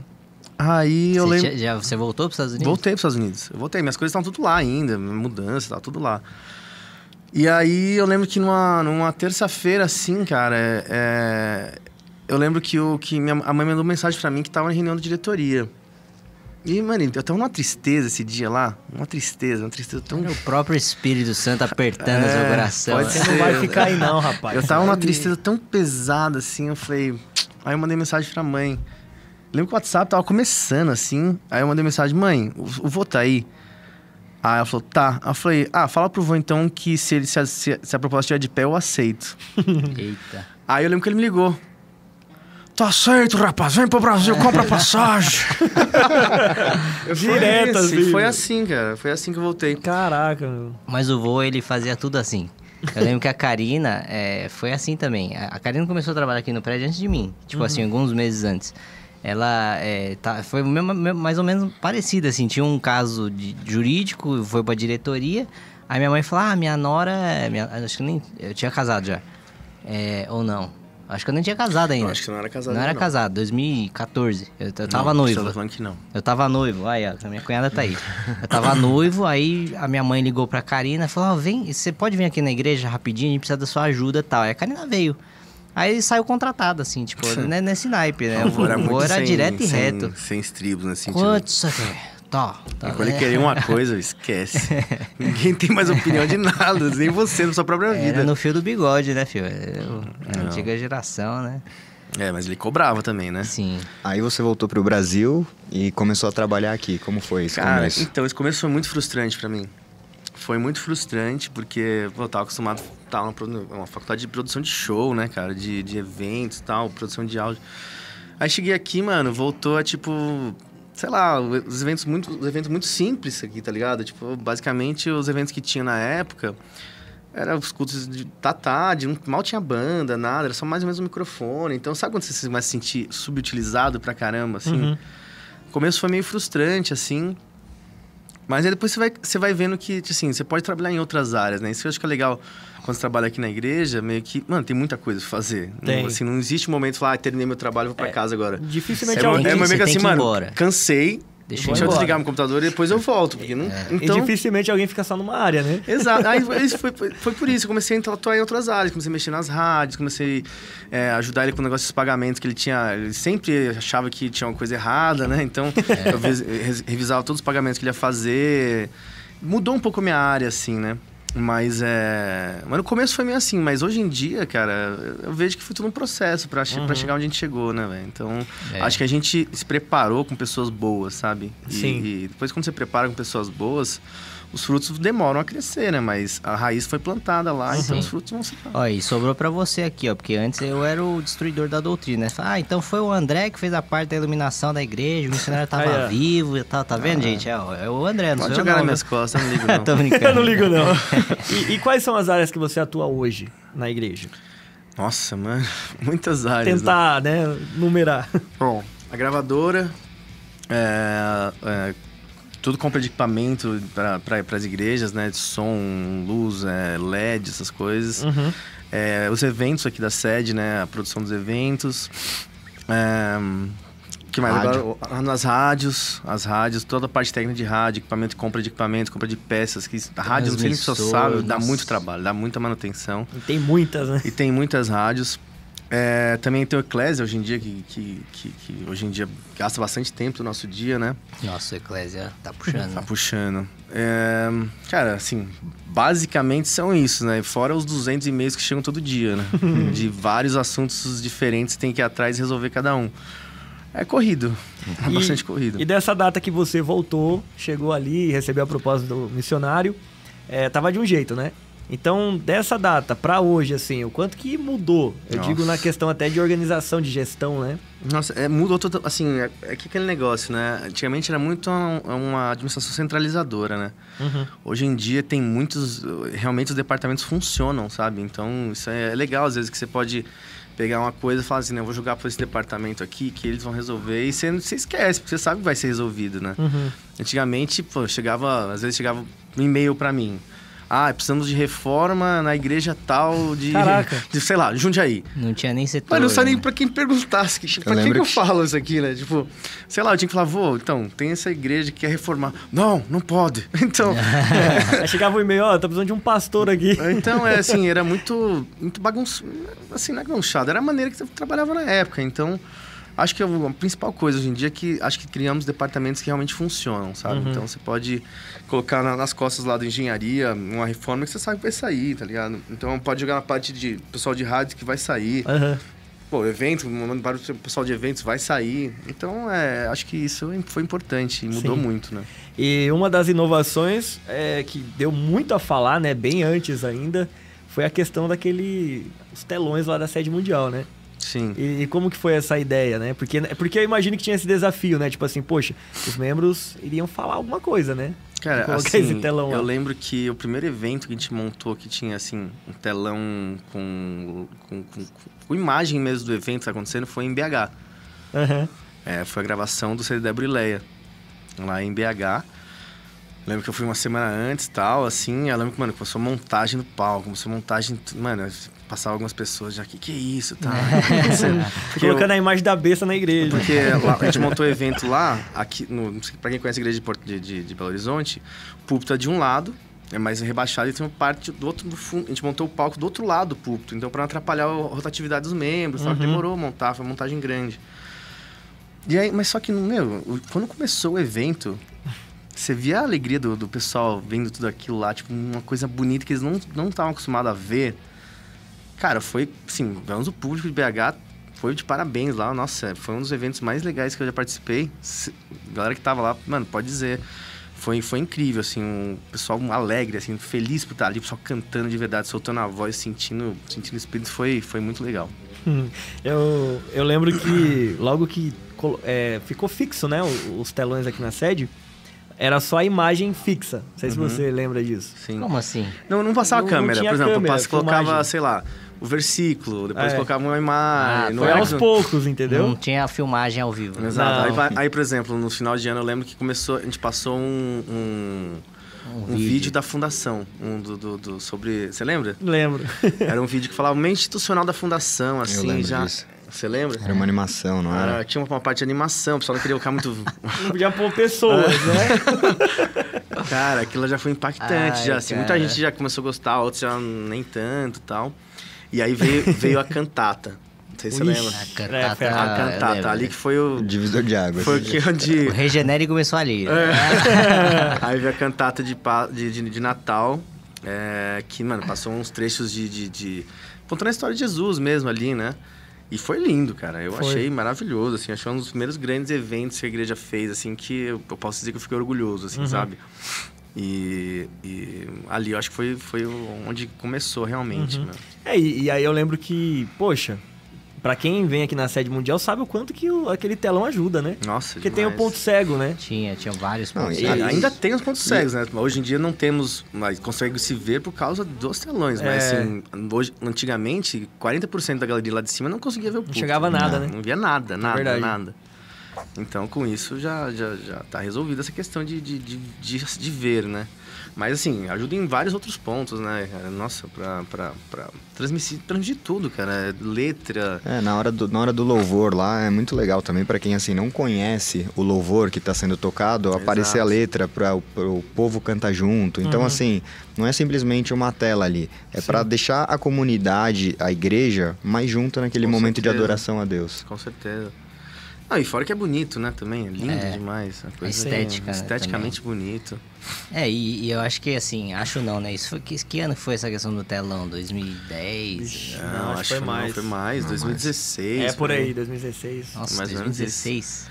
Caramba, parece que foi É, tanto foi, tempo, pouco né? tempo, né, velho? A gente tá acelerando, né? É. Não, e. e, é, Nossa, até esqueci o que eu ia falar agora. Não, eu é lembrei, a velho. pandemia acelerou demais também, né? A pandemia. Cara, Ah. a pandemia foi assim, a gente foi, um- foi lógico, foi péssimo, muita gente morreu, foi uma coisa triste demais, né? Mas pro, pelo outro lado, deu pra mostrar que existem outras maneiras de servir a Deus, de da mensagem chegar ao público final, É, que isso foi inegável. Como que a pessoa ia vir pra igreja? Não tinha como. É. é. Aí teve como. que aderir à Sim. tela, né? Ela teve que aderir querendo ou não querendo, né, velho? Não tem É, e eu lembro que começou aos poucos, né, essa questão das lives. Não sei se vocês lembram, eu lembro que o Froz, né, Froz? Inclusive a gente foi um dos pioneiros lá, Não, a aí. gente foi o pioneiro. O Regenere aqui, com todo orgulho, foi o primeiro. A gente apanha e tal, Não, mas foi mas- o primeiro. mas fazer. antes mas tinha não as foi- lives. Não, Acho que não foi a primeira live. não, acho. Não, tinha não, live não já. tinha, tinha, tinha transmissão de culto antes, mas eu lembro disso, do processo que foi assim, começou um evento especial, aí tinha transmissão, aí Isso, acabava, era, era só, só o isso. especial. Aí depois um outro evento, aí começou semanal, aí foi indo assim, até que, Não, aí quando digo- chegou digo- a pandemia, a gente É, tinha uma digo, estrutura. Digo assim, na, na pandemia a gente começou a fazer o- o primeiro fazer os cultos assim Assim, Sim, toda sim, semana a gente sim. começou. Aí depois começou todo mundo, daqui a pouco a equipe do Fresh tinha três pessoas, daqui a pouco tinha 15, 20. já- já- Tá, tá precisando É. contratar, manda currículo aí. Não, mas falando nisso, é, podem mandar currículo mesmo. Fala né? aí então, qual que é o e-mail aí? É Frost, pode mandar no Frost? Frost com, Pode, com né? S, FROS. F-R-O-S, arroba ipda.com.br. Fro-. Ontem a gente teve uma reunião com o pessoal de equipe de vídeo. A gente falou, gente, assim, a gente tá, tá com a equipe assim. Tem bastante gente, mas tem bastante frila também. Falei, ó, aqui, sinceramente, aqui ninguém tem que ter medo de perder posição. Porque assim, se for contratar gente suficiente para toda a demanda que tem aqui, a gente vai ter ter uma equipe de 50, 60 pessoas. É. Porque toda semana a gente tem que negar coisas, porque todo mundo aliás, pede Frois, um milhão de coisas. Você tá me devendo um café, cara. Porque terça-feira, esse é o único dia de folga, quinzenalmente, né? Na ter- terça que vem. Os caras queriam fazer uma live toda terça-feira. Falei, gente, os caras da equipe de vídeo já não aguentam mais. Então, se depois você me paga um café e Ó, tá tudo tá certo. É isso aí. Lembre-te de mim quando entrar no teu reino. Não tô brincando. Reino das lentes e câmeras. Muito bom, velho. E- mas assim, foi um começo bem divertido, sabia? Tipo, poxa, eu lembro que o Froz ligava a câmera lá, né? Aí o Froz falava assim pra mim, ô Figueirinha, começa aí. Aí eu falava, tá, Froz, mas o que, que a gente vai falar? Ele, ah, fala aí do aniversário da igreja. Aí imagina eu começando aqui. Nossa, foi um aprendizado. Né, Aí eu, não, aí o Davizinho foi na Oca lá, lembra não? Lembro. Nossa, da Oca, eu lembro da Oca. Com a Cu- Cunhamacu. Como é que chama lá? A Le- A Leia lá. Cunhamacu tem o nome da... da- Sério isso? É, o nome dela, indígena. Sabia não, mano. Tem- ela tem um nome Sabendo bem, menino. da hora, não, pode falar. Da hora foi o Davizinho. Ele chegou lá e, pô, o banquinho que o Froz, ô Froz, aquele banquinho lá, pelo amor de Deus, né, Os velho? caras parecem que tá no chão. Não, aí, aí o Davizinho que chegou assim, né? Daqui a pouco, no final da live, ele já tava assim, ó. Imagina a dor na coluna, velho. Quatro cara. horas de live, velho. Nossa. Falando lá, nem Ah, lembro o quê, né? só os assuntos nada a ver, mas enfim. mas foi bom, assim, eu lembro que é, pra mim foi um choque, porque eu tinha. é, a gente começou a fazer os cultos, aí entrou pandemia logo de cara, assim, tipo, três, quatro meses depois do Regenere começar os cultos. Coincidência, né? É, enfim. aí você pregava ali pra, sei lá, 100 pessoas e tal, a gente começou na garagem, né? Lembra disso? Sim. Aí do nada, cara, você tá pregando pra uma câmera. E eu lembro que no começo, novidade, cara, explodia nossas lives no canal do Regenere em si. Dava tipo duas mil pessoas, Sim, assim. sim, sim. Hoje em dia isso dá no canal da, da Igreja de Deus e Amor, que tem muito mais inscritos e tudo mais. Cara, é, assim, eu não sabia direito fazer, e a gente tudo meio que se adaptando, lembra disso? Nossa. O Figueira ainda era meio, né, aquele estilo mais tradicionalzão, assim. Figueira, esquece que ninguém vai bater Não, palma, cara. Você tá pregando, tá pregando pra, pra, Eu pra falava- câmera. Você dá aquela puxadinha. Jesus, não, não, não! É, não, eu pra- pedia pra dar glória no chat, pô. é, dá, dá glória a Deus no chat aí. Foi, calma, Figueira. Se adaptou, né? Não, aí eu fui tentar mudar. Aí eu, vixe, ficou ruim demais também. Eu coloquei aquele microfone headset que fala, né? É. Nossa, velho, não ficou legal. Na, na época que o Figueira tinha as frases de efeito dele, não, eu- você não entendeu ainda, eu vou falar de novo. Falei, Figueira, para de falar isso, cara. Pô, mano, é, esse dia aí Mas foi, to- foi todo mundo tem seus viciozinhos, Sim, né, velho? tem, Normal. tem, total. Ah, mas aqui tá difícil até agora, velho, porque os feedback aqui é embaçado, velho. A gente tá crítico no negócio. né? Nossa, velho, tem hora que eu falo, pô, a gente tá sendo chato, né, velho? Cara, mas é bom isso, cara. Se É, a ninguém, gente se evoluiu ninguém checa o que você faz, ninguém dá um check, mano, você vai Você não continuar, evolui. você não evolui. É, não, não é um feedback igual ao do Júnior, né? Mas. É. É, a gente tem que... Você não é digno desse auditório. Fala assim, Não, É. antigamente tô- o pessoal se ach- tinha, tinha gente que não aguentava a pressão, você ia chorando no ensaio, não aguentava mais, é sério. É, Você não é digno de subir nesse púlpito, entendeu? é tipo isso. Solta esse microfone aí, velho. Vale mais que sua mão. É bem isso mesmo, velho. Vale mais que você, tá ligado? Não, mas é bem legal, cara, ver tudo isso que aconteceu. E como vocês falaram, né? A questão da, da transmissão começou ali por, por conta da pandemia e não parou mais, né, cara? Isso é legal. Aí é legal você ver a evolução também da, da, da parte técnica da, da própria equipe de vídeo. né? Antigamente a Sim. gente começou, tinha três câmeras aqui só. Hoje em dia, acho que a última produção nossa foi grande. Frois, me ajuda aí, foi 12 ou 13 câmeras? O Freud tá com o microfone ali já. O Freud tá falando. 15 lá. câmeras. ó. Caraca, O evento 15 de câmeras. Passo teve 15 câmeras. Sem contar que eu falo, Freud, eu não quero grua. Daqui a pouco tem uma gruazinha pequena, daqui a pouco, semana que daqui vem tem uma pouco- maior, daqui a pouco tem um cara na minha cara aqui assim, ó. Não, conta essa. Teve uma vez que o Davizinho Não, não, tava posso orando. contar a Mano. verdade que o Frois falou assim, "Mal, seu irmão não quer grua. Eu falei, mano, põe uma pequenininha só no canto. Aí, ó, tá vendo? Não, esses Revelou, dias. velho, tá aí ele falou, mano, põe uma de cada lado, pequeno. Não, Não, e, um e- grandona. e o dia que eu dei um tapa na câmera sem querer, Foi. Eu tava tava aqui, orando. mano, eu tava, eu tava de olho fechado aqui, orando, mal mover e tal, e do nada tem o câmera aqui na frente, eu dei um tapa no cara, falou, sai daí, estagiário, não sei o que lá. Era eu, Satanás. Ai, velho, boas memórias. né? Mas isso é, é interessante porque, na verdade, não é. Todo mundo teve que evoluir, né, cara? Todo mundo. Com certeza. Tem como você tocar um instrumento ali sem entender nada numa live, né? Hum. Senão você vai parar no. Cara, uma coisa que, eu, que eu- nessa reunião que eu tava fazendo com a equipe de vídeo também ontem, eu falei uma coisa que, que, que eu acho muito legal, e acho que é legal levar isso pra todos os departamentos, mano. Hoje em dia a gente tem liberdade pra gente fazer coisas tão legais que nós ficamos orgulhosos de nós mesmos. Acho que nós, tem que nós temos que mirar isso. Sim. Vamos fazer coisas que nós não sentimos orgulho daquilo, Sim, entendeu? verdade. Então fazer eventos, vamos fazer é, projetos, vamos fazer convenções que nós ficamos orgulhosos de nós mesmos. Não um orgulho maligno, um orgulho de, de felicidade, Sim, que você sim. conseguiu uma coisa que você não imaginava que você um poderia trabalho bem conseguir. feito, É, né? Uma coisa bem feita. Um exemplo disso, é, para quem esteve presente, é, eu diria que foi a passeata de 60 anos aí. Nossa. Assim, pelo menos para mim, para quem legal, com quem legal. eu conversei, superou as expectativas. Sim. Foi um momento muito legal mesmo. Da Exatamente. Bom, a gente tava nesse evento pra conseguir transmitir. Vai sair, falando nisso, vai sair até. O Profreud pode me ajudar pra quando vai sair, mas a gente fez, vai fazer uma edição nova só da passeata em si, né? Que a passeata foi, foi meio que uma cobertura no dia, mas a gente vai fazer um- um- um- um- uma edição da passeata em Uhum. si, que foi muito legal. Tinha, teve drone é, passeando esse pessoal, teve helicóptero, teve câmeras e tudo que é lado. Então, pra transmitir a emoção daquele momento. É, Vocês estavam no trio? Tava. sim. Não, eu foi uma coisa maravilhosa. Ficava pra indo de um pra outro, velho. Os caras É, não. me deixaram doido lá. Mas eu achei maravilhoso, mano. Aquelas.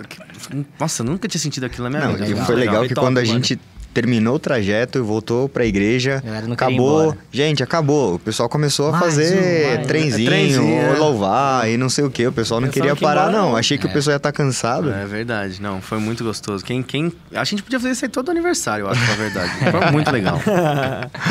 A- Aliás, o Frois tá me devendo o vídeo lá de Manaus, hein, Frois? Anda sua terrinha Ih, lá, Frois. cadê?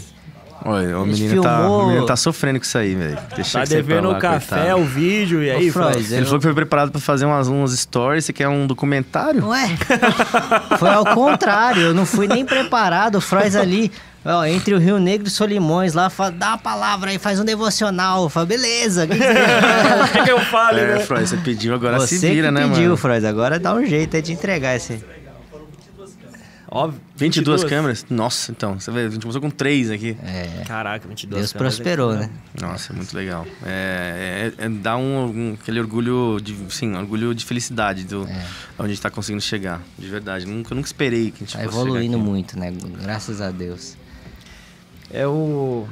Tem uma pessoa que comentou, não vou falar o nome pra não expor, mas perguntou se você tá solteiro, cara. É. É, cara. tô, tô Ó, solteiro. manda aí pro e-mail currículo, pra tô brincando. É, não, tô, tô. Faz um tempinho já, mas quem sabe, né? Vamos, vamos esperar, vamos aguardar. Eu escolhi esperar. Você escolheu esperar, que bom. Muito bom essa aí, mano. Mas tem até um. Não, mas você não vai falar quem foi, que às vezes dá um match, né? fala, ó, fala pelo menos no Instagram aí. vai. Não, tem como falar ou não tem como falar. Não, deixa pra lá. melhor. André. Depois eu te falo, depois eu Não, te não, falo. não. Toda vez que fala no meu Instagram é Eu vou te 300 tagar aqui, milhões. vou te tagar aqui na, na, no story. Aí eu vou marcar o André no story. Ah, já marquei, gente. Eu fiz lá, ó. Vai lá no meu story, Davi Miranda Para. Neto, arro- com D. Aí tem lá, Virou Tinder. taguei, taguei ele, aí só vê lá, vê o Não, o perfil. Davizinho, ele, ele começou... Sem compromisso, gente, sem compromisso. Vai lá, só Aí, ó. clica e é Ah, isso. sem compromisso. Ele começou com esse negócio de vida pública e tá todo mundo agora, né? Você já percebeu? É, tá uma vai galerinha, né? todo O mundo. Lucas, você vê o público agora também, né? Sim, agora Ah, sim. eu tô com Aqui, ó, vergonha. Saiu do barco, saiu do barco. O Davizinho tá jogando todo mundo no rio aí, velho, pra É ir isso nadar. aí. Mas, mano, você não cansa, mano, toda hora ficar postando, cara? Eu, Canso. eu não tenho paciência pra Canso, isso, cara. Lógico que eu canso. Tem dia que eu não posso nada. Não, mas ele, ele pegou jeito, pelo, né? Você pegou jeito, é que, cara, você vai, vai fazendo, tudo é prática na vida. É, é muito natural. Assim, por exemplo, eu fui lá pegar um chá na sua sala. Ah, fala, vou fazer um story. Eu entrei, fiz o story, peguei o chá e vazei, entendeu? Entra no automático, Eu não né? precisei planejar, fazer produção. Não, eu tava andando Então, ali. mas é que, sabe o que só que fica na minha cabeça? Eu não sei porquê, não sei se é coisa da minha cabeça ou não.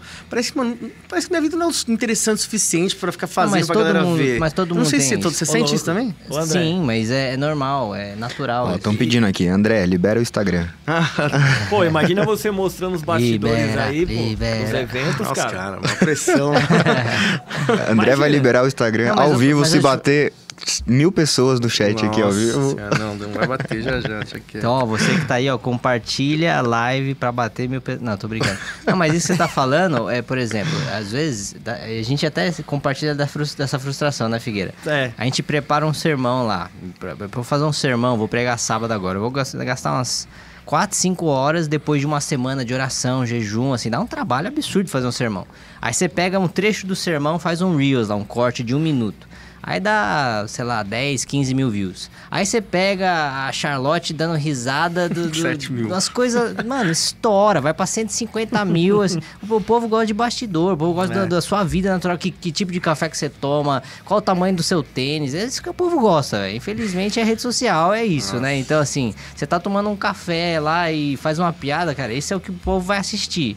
Agora você faz uma exegese bíblica, uma baita palavra de Deus, dá Esquece, nada, dá cara. nada. Infelizmente, o povo.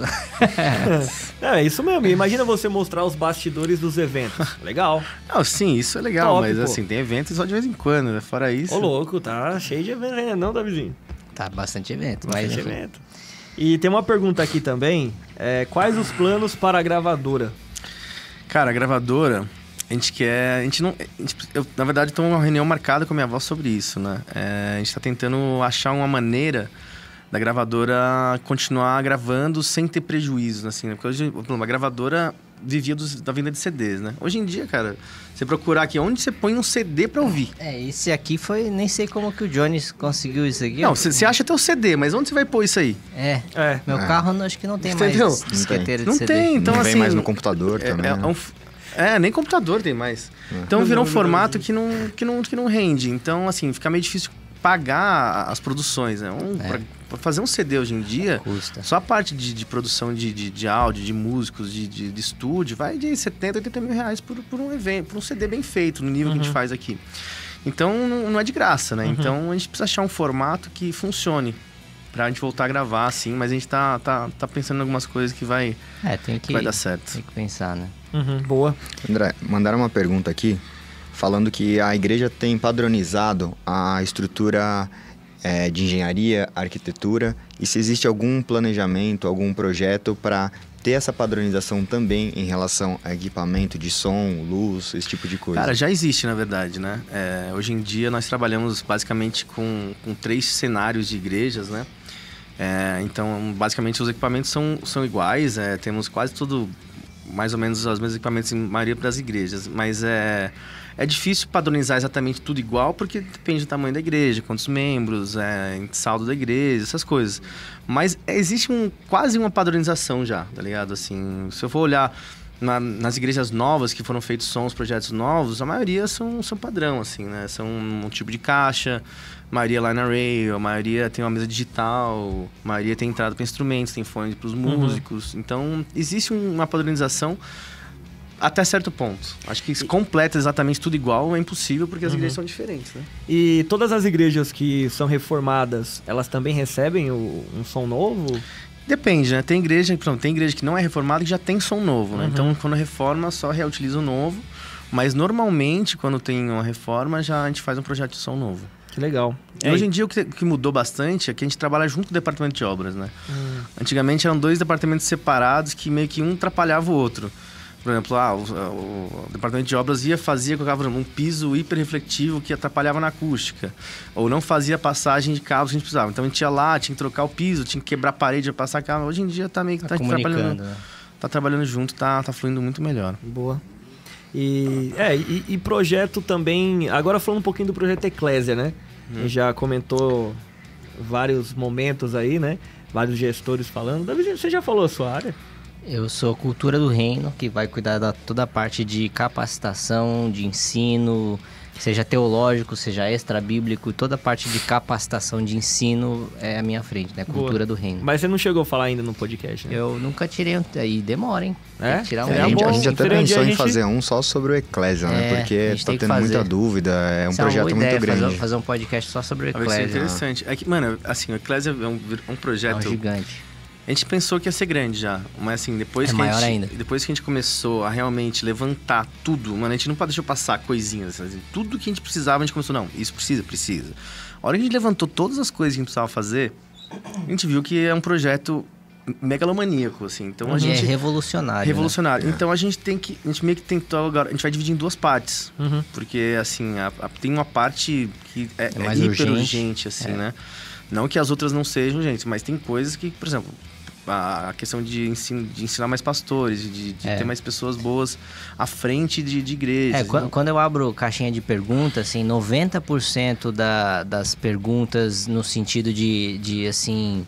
Não no sentido de reclamação, no sentido das carências que a igreja tem, mais ou menos 90% vão ser é, é, abordadas de alguma forma pelo Projeto Eclésia. Então, falar, ah, o meu pastor não tem nenhum conhecimento de Bíblia, então a gente está vendo essa questão de capacitação. Ah, tem pastores é, prebendados, tem pastores voluntários. Também estamos vendo essa questão que está na frente do Tiago, que é a questão de plano de carreira ministerial. Tem a questão de estrutura física. Pô, o, o- o Obras de Engenharia está reformando aí mais de mil igrejas nos últimos três anos. Tem a parte digital que o Lucas tem, tem cuidado. Aliás, estavam. é, é, se você ainda não baixou o aplicativo da Igreja Deus e Amor, Nossa, novo aplicativo, tá baixa o legal. aplicativo, tá demais. O pessoal tava elogiando aqui. O Lucas tá bem mais envolvido nessa questão de digi- digitalização e tá só começando, né? Porque a gente tá montando um super aplicativo que tem lá agora, não é nem 10% que a gente vai ter, né? É, tá começando, o aplicativo ele nunca termina de De de tá- estar nunca tá desenvolvido. pronto, né? É, tá sempre evoluindo. Então, se você não baixou ainda, aproveita, entra aí na, na loja do, de aplicativo, digita Igreja Deus e Amor, faz o download e, E dá, uma, dá uma fuçada lá. E deixa que as notificações ligadas, que, mano, toda hora que tiver Sim. evento, cara, pra mim aparece Chega toda hora que evento também. tal, Ao vai vivo, lá, Estamos ao começando vivo, ao estamos vivo. ao vivo, tal. bem legal. É bem legal. É, e, cara, é o- é o, céu é o, é o, é o, é limite pro Tem- projeto Eclésia, né? tem- Tem, tem toda a parte do discipulado que os pastores já começaram. Tem muita gente que acha que o Eclésia é só a parte do discipulado. Não, é a única coisa que a gente já começou a fazer. Mas tem um milhão de coisas atrás, na parte administrativa, parte financeira, parte ministerial. Tem um milhão de coisas que a gente está fazendo.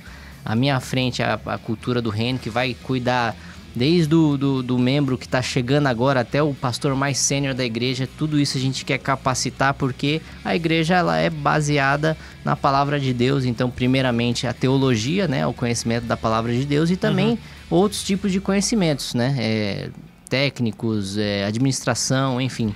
É tudo que, que tange na parte do conhecimento. Você quer falar um pouco da, da sua frente? Ah, minha frente é, é- é inovação e perpe- perpetuidade, né? É, eu- eu- a maioria das minhas ideias foi jogada para segunda para segunda parte, né? Porque como é inovação e perpetuidade, realmente é uma coisa para vir depois, né? Mas tem muitas ideias legais, né? Nossa, teve aquele, aquele evento que a gente abriu para o público passar ideias, assim, nossa, é, cada ideia é maravilhosa, assim. A gente queria ter mais mãos e mais pessoas para poder atender e fazer o mais rápido possível, assim, né? Mas como como temos um limite de, de mão de obra, de funcionários aqui, a gente tá, a gente tá deixando algumas coisas para segunda parte, algumas coisas para agora, mas tem muita coisa legal. Uhum. Vai ficar muita coisa boa. E, e você sabe, pode falar um pouquinho mais sobre essas. Cara, por exemplo, uma que eu achei maravilhoso e até foi uma coisa muito surpre- surpreendente para mim foi a de adolescentes, né? É. Adolescentes foi um projeto que realmente precisamos aqui, né? Temos um, um gap aqui, né? Nós temos a Sim. escola em Pequeno Galileu, Ali- temos já PEG, Regenere para o pessoal um pouco mais, mais velho e tem um gap ali do Tem pessoal um que é espaço, adolescente, né? Sim. E Um cara de 14 anos tem que decidir se ele vai pro Pequeno Galileu. Ministério Exato. Jovem. Mas foi uma grata surpresa para mim ver que temos algumas cidades em São, no Brasil já que temos ministérios adolescentes bombando, assim. Aliás, né? a Carolina, a Carol Veiga tá assistindo aqui, ó. Um parabéns Beijo, pelo, Carol, parabéns pela pelo Wake trabalho Teens. Ele tem um ministério de, de adolescentes lá em Florianópolis, chama Awake Teens. Aliás, segue lá no Instagram. É isso mesmo? Awake Teens. A, a Wake Floripa. Awake Floripa. A-W-A-K-E Floripa. Segue lá no Instagram, vê o trabalho de, de. Ela tá aqui comentando. Segue lá o Instagram deles e vê o trabalho de adolescentes que eles têm feito lá, que é diferente de um Sim. Pequeno Galileu, e é diferente do Regenere e é diferente Não, do PEG. posso dizer, é um trabalho muitíssimo bem feito. É. Assim, é- é- eu fiquei impressionado com, com o que elas passaram pra gente, do que está sendo feito lá em Floripa. é, com base bíblica, com base teológica. Não é só assim, ai, vamos juntar a galerinha aqui e, e fazer um... Não, tudo tem um porquê, tudo tem uma razão. Tem uns estudos maravilhosos, já fizeram é, é, conferências lá. Sim. E eu achei maravilhoso, cara. Eu, Sim. eu fiquei bastante impressionado. Então, é uma coisa boa, que às vezes Boa. tem, tem coisas escondidas aqui que na, na nossa igreja que a gente nem sabe aqui em São Sim, Paulo, né? sim, Então, sim. foi uma É, grata surpresa. É, e uma, uma reclamação constante que a gente recebe são é, é assim, ah, mas tal igreja tem isso, a minha não tem. Tal igreja tem isso, a minha não tem. O Eclésia, quando a gente começou a desenvolver ele, a gente pensou em Padronização, né?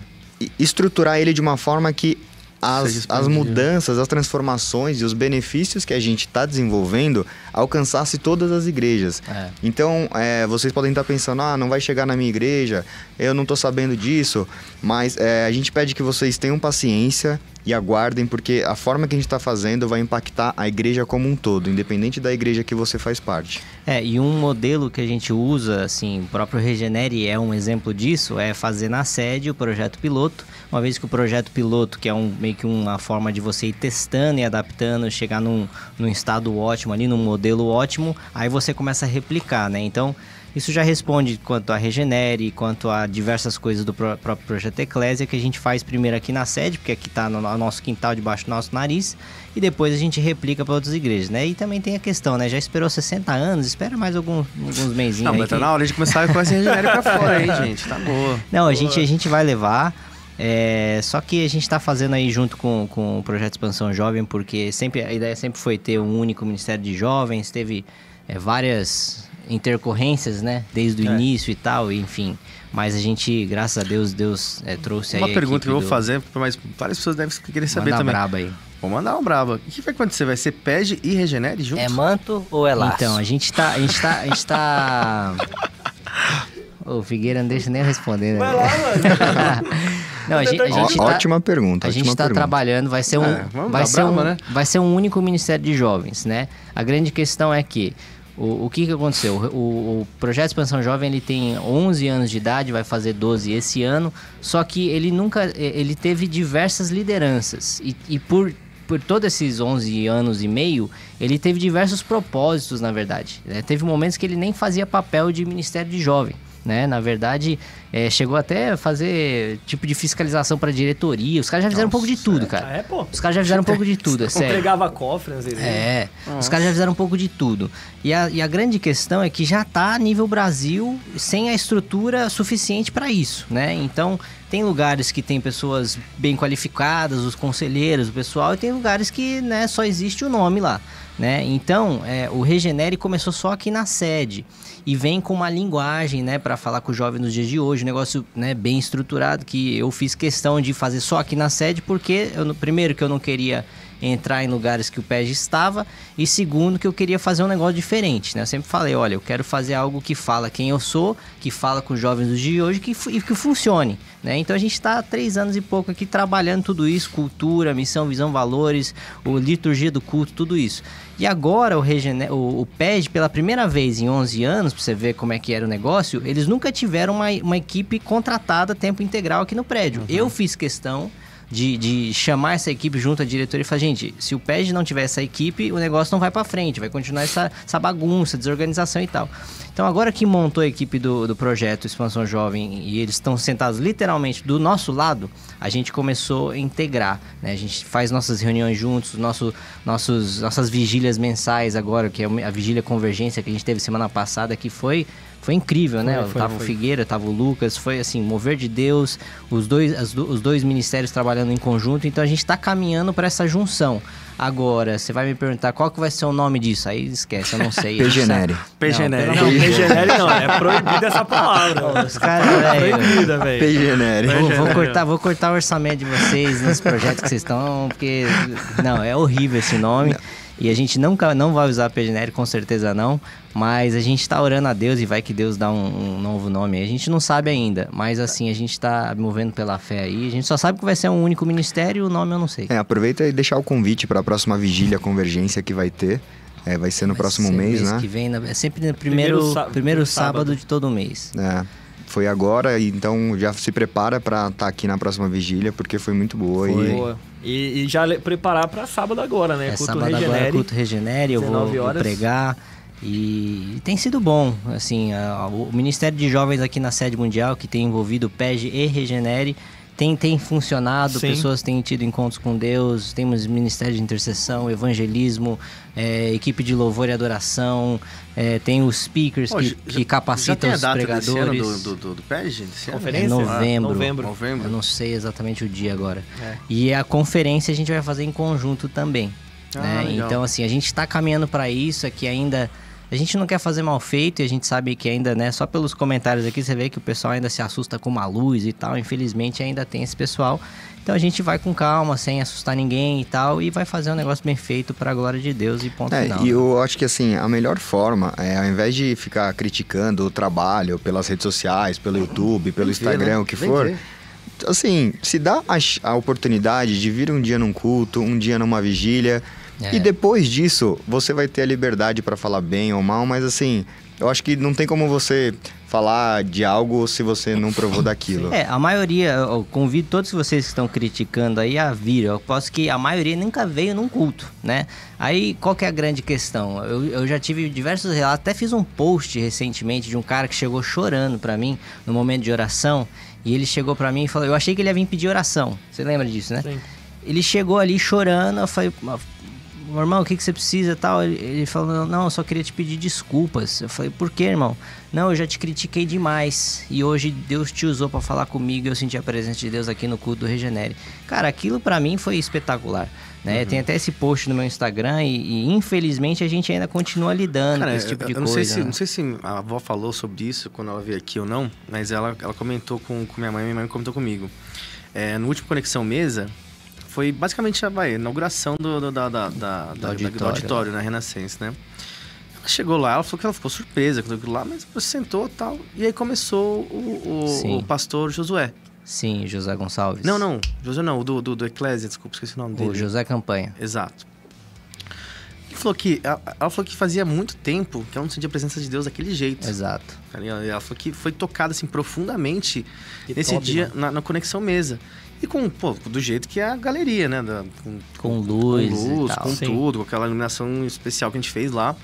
Ela falou, "Co- como isso pode ser... Do diabo, né? diabo Não tem como. Deus tocou tão profundamente numa palavra aqui, né, num lugar desse. Então, É por isso que é por isso, justamente por isso que eu tô pedindo pra quem fala, vem, Venha. vem, porque assim, uma vez que você tem um encontro com Deus, independente de parede ser preta, rosa, azul, sem cor, pessoal- não tem muito o que você falar, O pessoal entendeu? fica preso, né? É, e, e em, preso. cima, em cima disso também tem aquele pessoal que já tá com a mente cauterizada e fica, tipo, fazendo comentários no YouTube, falando É. mal. Então essa galera tá, na verdade, lucrando com isso. É. Então toda vez que eles lançam lá um vídeo, eles estão ganhando com isso. E tem muitas pessoas de Deus que estão ali, de repente, assistindo e fica triste, Fica pra eles, acredita, né, no que eles estão falando. Então essa ideia de vir aqui e participar do culto, ele vai perceber, pô, não é uma balada gospel, né, como Igual pessoa o pessoal fica divulgando. né? É, É, entendeu? Não é esse- bagunça. Você vem aqui, Esse é tem uma- palavra. Aquele negócio, vem aqui. Se você adoração, continuar achando É, isso, vem- você pode criar é, outros vem vê. canais, né? E falar mal, né? Fala mal. É o que falavam, Mas vem primeiro é e o que vê. né? falavam na época de Jesus e dos seus discípulos, né? É, O que que tá acontecendo aí, essa bagunça toda? Vem e vê. Então esse fica nosso convite aí para todos os, os críticos e haters e tal. Vocês são bem-vindos também. Com certeza. E vem aí, vem ver. E se Deus te tocar, amém. Se não tocar, aí você pode ir E- para outro lugar. E É. algo importante que eu acho falar é que assim, essa confiança de chamar para vo- vocês que estão criticando vir, não é porque um é mais santo que o outro, não é por isso, é porque a gente sabe o Deus que a gente serve e o que ele tem feito aqui. Exato.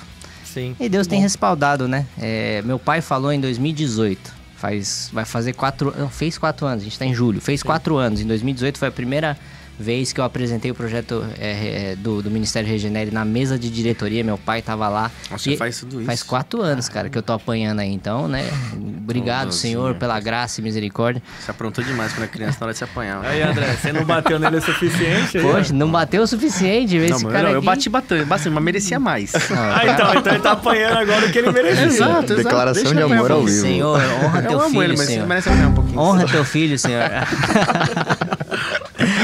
Enfim, meu pai falou em 2018 algo que é completamente bíblico, que é o conselho de Gal- Gamaliel, tá? Quase, quase falei Galamiel.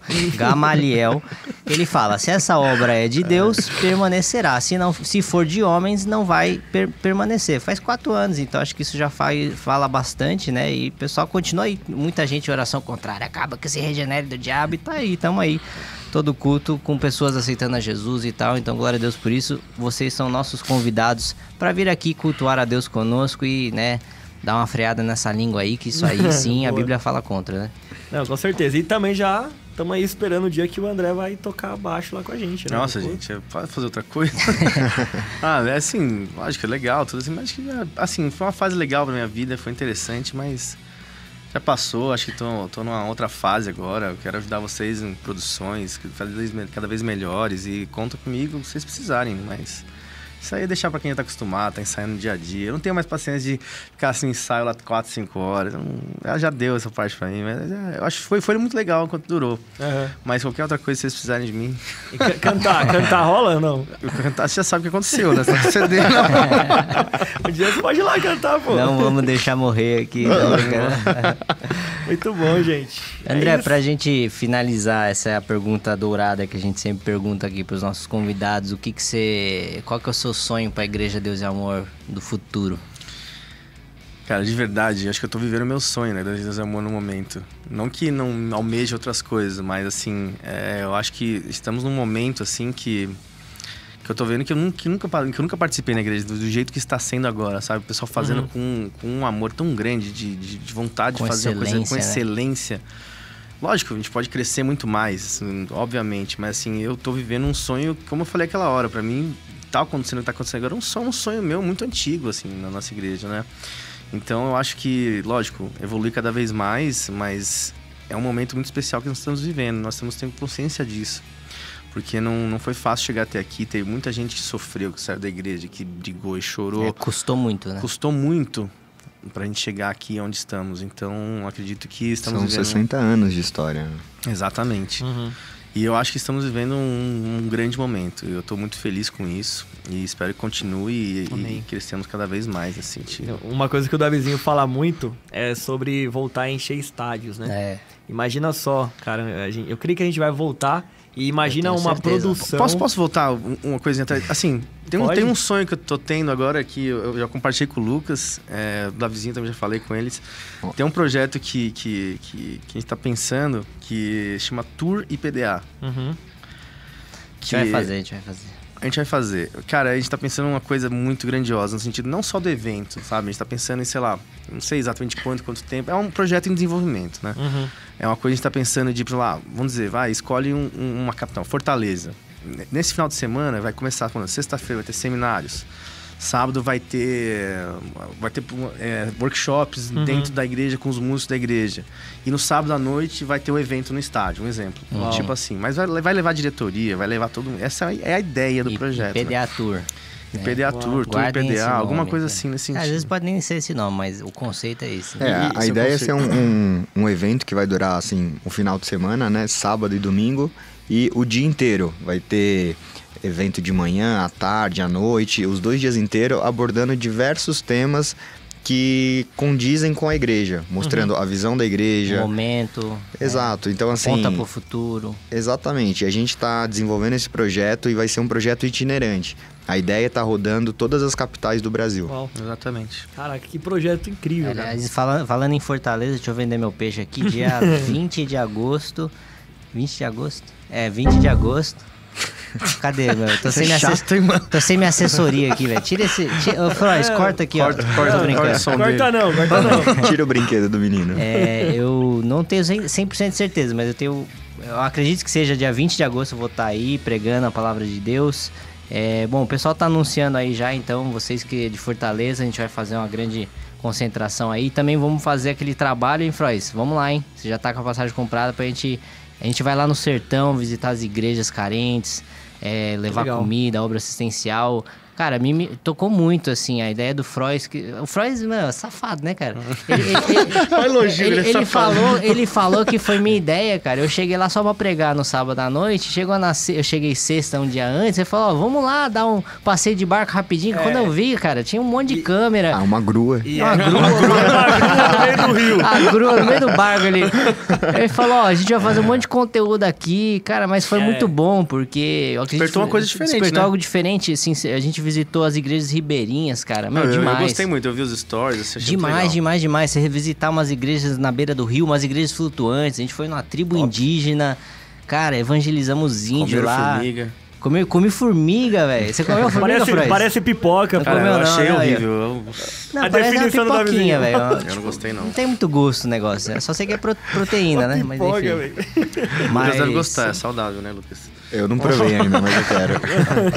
mas a gente quer fazer esse trabalho também lá em Fortaleza, Amém. visitar as igrejas carentes, as pessoas que estão precisando. E, cara, foi um negócio que despertou assim, fala, não, não, não é só pregar, né? Isso foi algo muito, muito bom, assim, me despertou algo muito legal, gostei muito. E foi algo que, que fortalece a nossa fé, né, cara? É exatamente o que a gente tá falando aqui. Pô, a gente tem. Eu falei isso na última reunião, tava Regenera e Pege, as duas equipes ali na sala. Eu falei, cara, galera, a gente precisa olhar porque a gente tem aqui um dos auditórios mais marcantes que o Brasil tem, no sentido de igrejas. E aí você vê lá um- umas igrejinhas no Ribeirinho que tá caindo aos pedaços, o pastor tá precisando de uma, uma árvore flutuante lá pra que a igreja permaneça tal, mas o cara tá ali todo dia, cara. E a gente às vezes tem dificuldade de vir aqui uma vez por semana de carro, é, sabe? Cara, que, qual é a sua fé? Qual é o tamanho da sua fé, Sim. cara? Você tem tudo isso aqui, não tem fé pra vir um, um- um sábado à noite ou uma É verdade. vigília? Os caras vai todo dia, velho. Pô, eu fiquei muito comovido com o pastor que chegou lá. Ele, ele, tinha, ele tem uma filha especial. E a esposa dele estava doente e ele não me veio pedir ajuda para a família dele. Ele falou, Pastor Davi, é, eu tô triste porque eu não tô conseguindo cuidar da igreja o suficiente, porque minha filha é especial e minha, minha esposa tá doente. Eu falei, cara, vai cuidar da sua família, velho. Aí eu, eu já pedi pro, pro André Martins lá, que é o pastor lá de Manaus, falou, ajuda, ajuda o cara aí, ajuda o pastor. Porque assim, isso que é fé, cara. E os caras me, me, me mostraram o que é fé genuína, assim. Eu voltei diferente. Eu fui para Manaus, uma pessoa e voltei diferente. Foi algo É o mesmo lugar que eu, Manaus também. é. Não, foi, um- foi, um- foi uma experiência incrível, assim, e a gente quer fazer isso. Mas e- eu acho que pra esses lugares, esses lugares tem parece que mais dificuldade, mais, menos acesso A a, fé é coisas. mais assim, parece que genuína. o pessoal fica, sei lá, parece Sim. mais é a, diferente. a fé é mais pura, cara. Por quê? Porque o cara depende mais de Deus. Sim, né? Aqui, aqui no sul a gente tem tudo e tal, né? Isso é até bíblico, tá? Mas enfim. É, isso, aí. né, gente? É isso aí. É isso aí, Pô, terminamos. teve gente que falava aqui que você parece o Luciano do. Nossa, do- já ouvi essa também. Mas Luciano é um anabolizante, né? Ai, ai, enfim. Mas a gente vai voltar em Faz uma palhinha aí do Luciano pra gente. Ah, Finalizar. calma, para. Cortes Não. podcast. Deu, Vai deu. lá, vai lá. Eu nem lembro as músicas dele. Mas você imitava bem ele, lembra? Você imitava ele. Nossa, né? não lembro. Eu, eu gosto de imitar as pessoas aí, mas eu não lembro de ter direito, mas... Ah, fugiu, fugiu. Próximo, próximo vem preparado. Boa. Bom, então é isso, né? Esse foi mais um Reset Podcast. Deixar aqui o nosso convidado se despedir. Galera, obrigado pelo convite. Eu fui suficiente pra vocês aí, Que deu isso, tudo certo? foi- São foi quase muito bom. 10 para 10 da noite, acho que já. 10 Falamos para as demais. 10. Foi 10 muito bom. 10. De Me verdade. chama, agora aguenta, né, filho? Não tem Ah, jeito. tá sempre. Pessoal, muito convidado. obrigado por tudo. Foi muito legal o papo, gostei muito. É, tava um pouco nervoso antes de começar, mas depois que começa, você relaxa, Fica né? de boa, né? Papo, papo leve. Top. Valeu. Beleza, Valeu. meu. É, quer deixar o Instagram, já que você vai deixar aberto agora? Pensar ainda. Ah, tá. Não, não bateu aqui a Tá no quantidade. meu story, não. gente. Só vai lá e. é. Boa. Eu queria agradecer todo mundo que acompanhou até agora e queria pedir mais uma vez.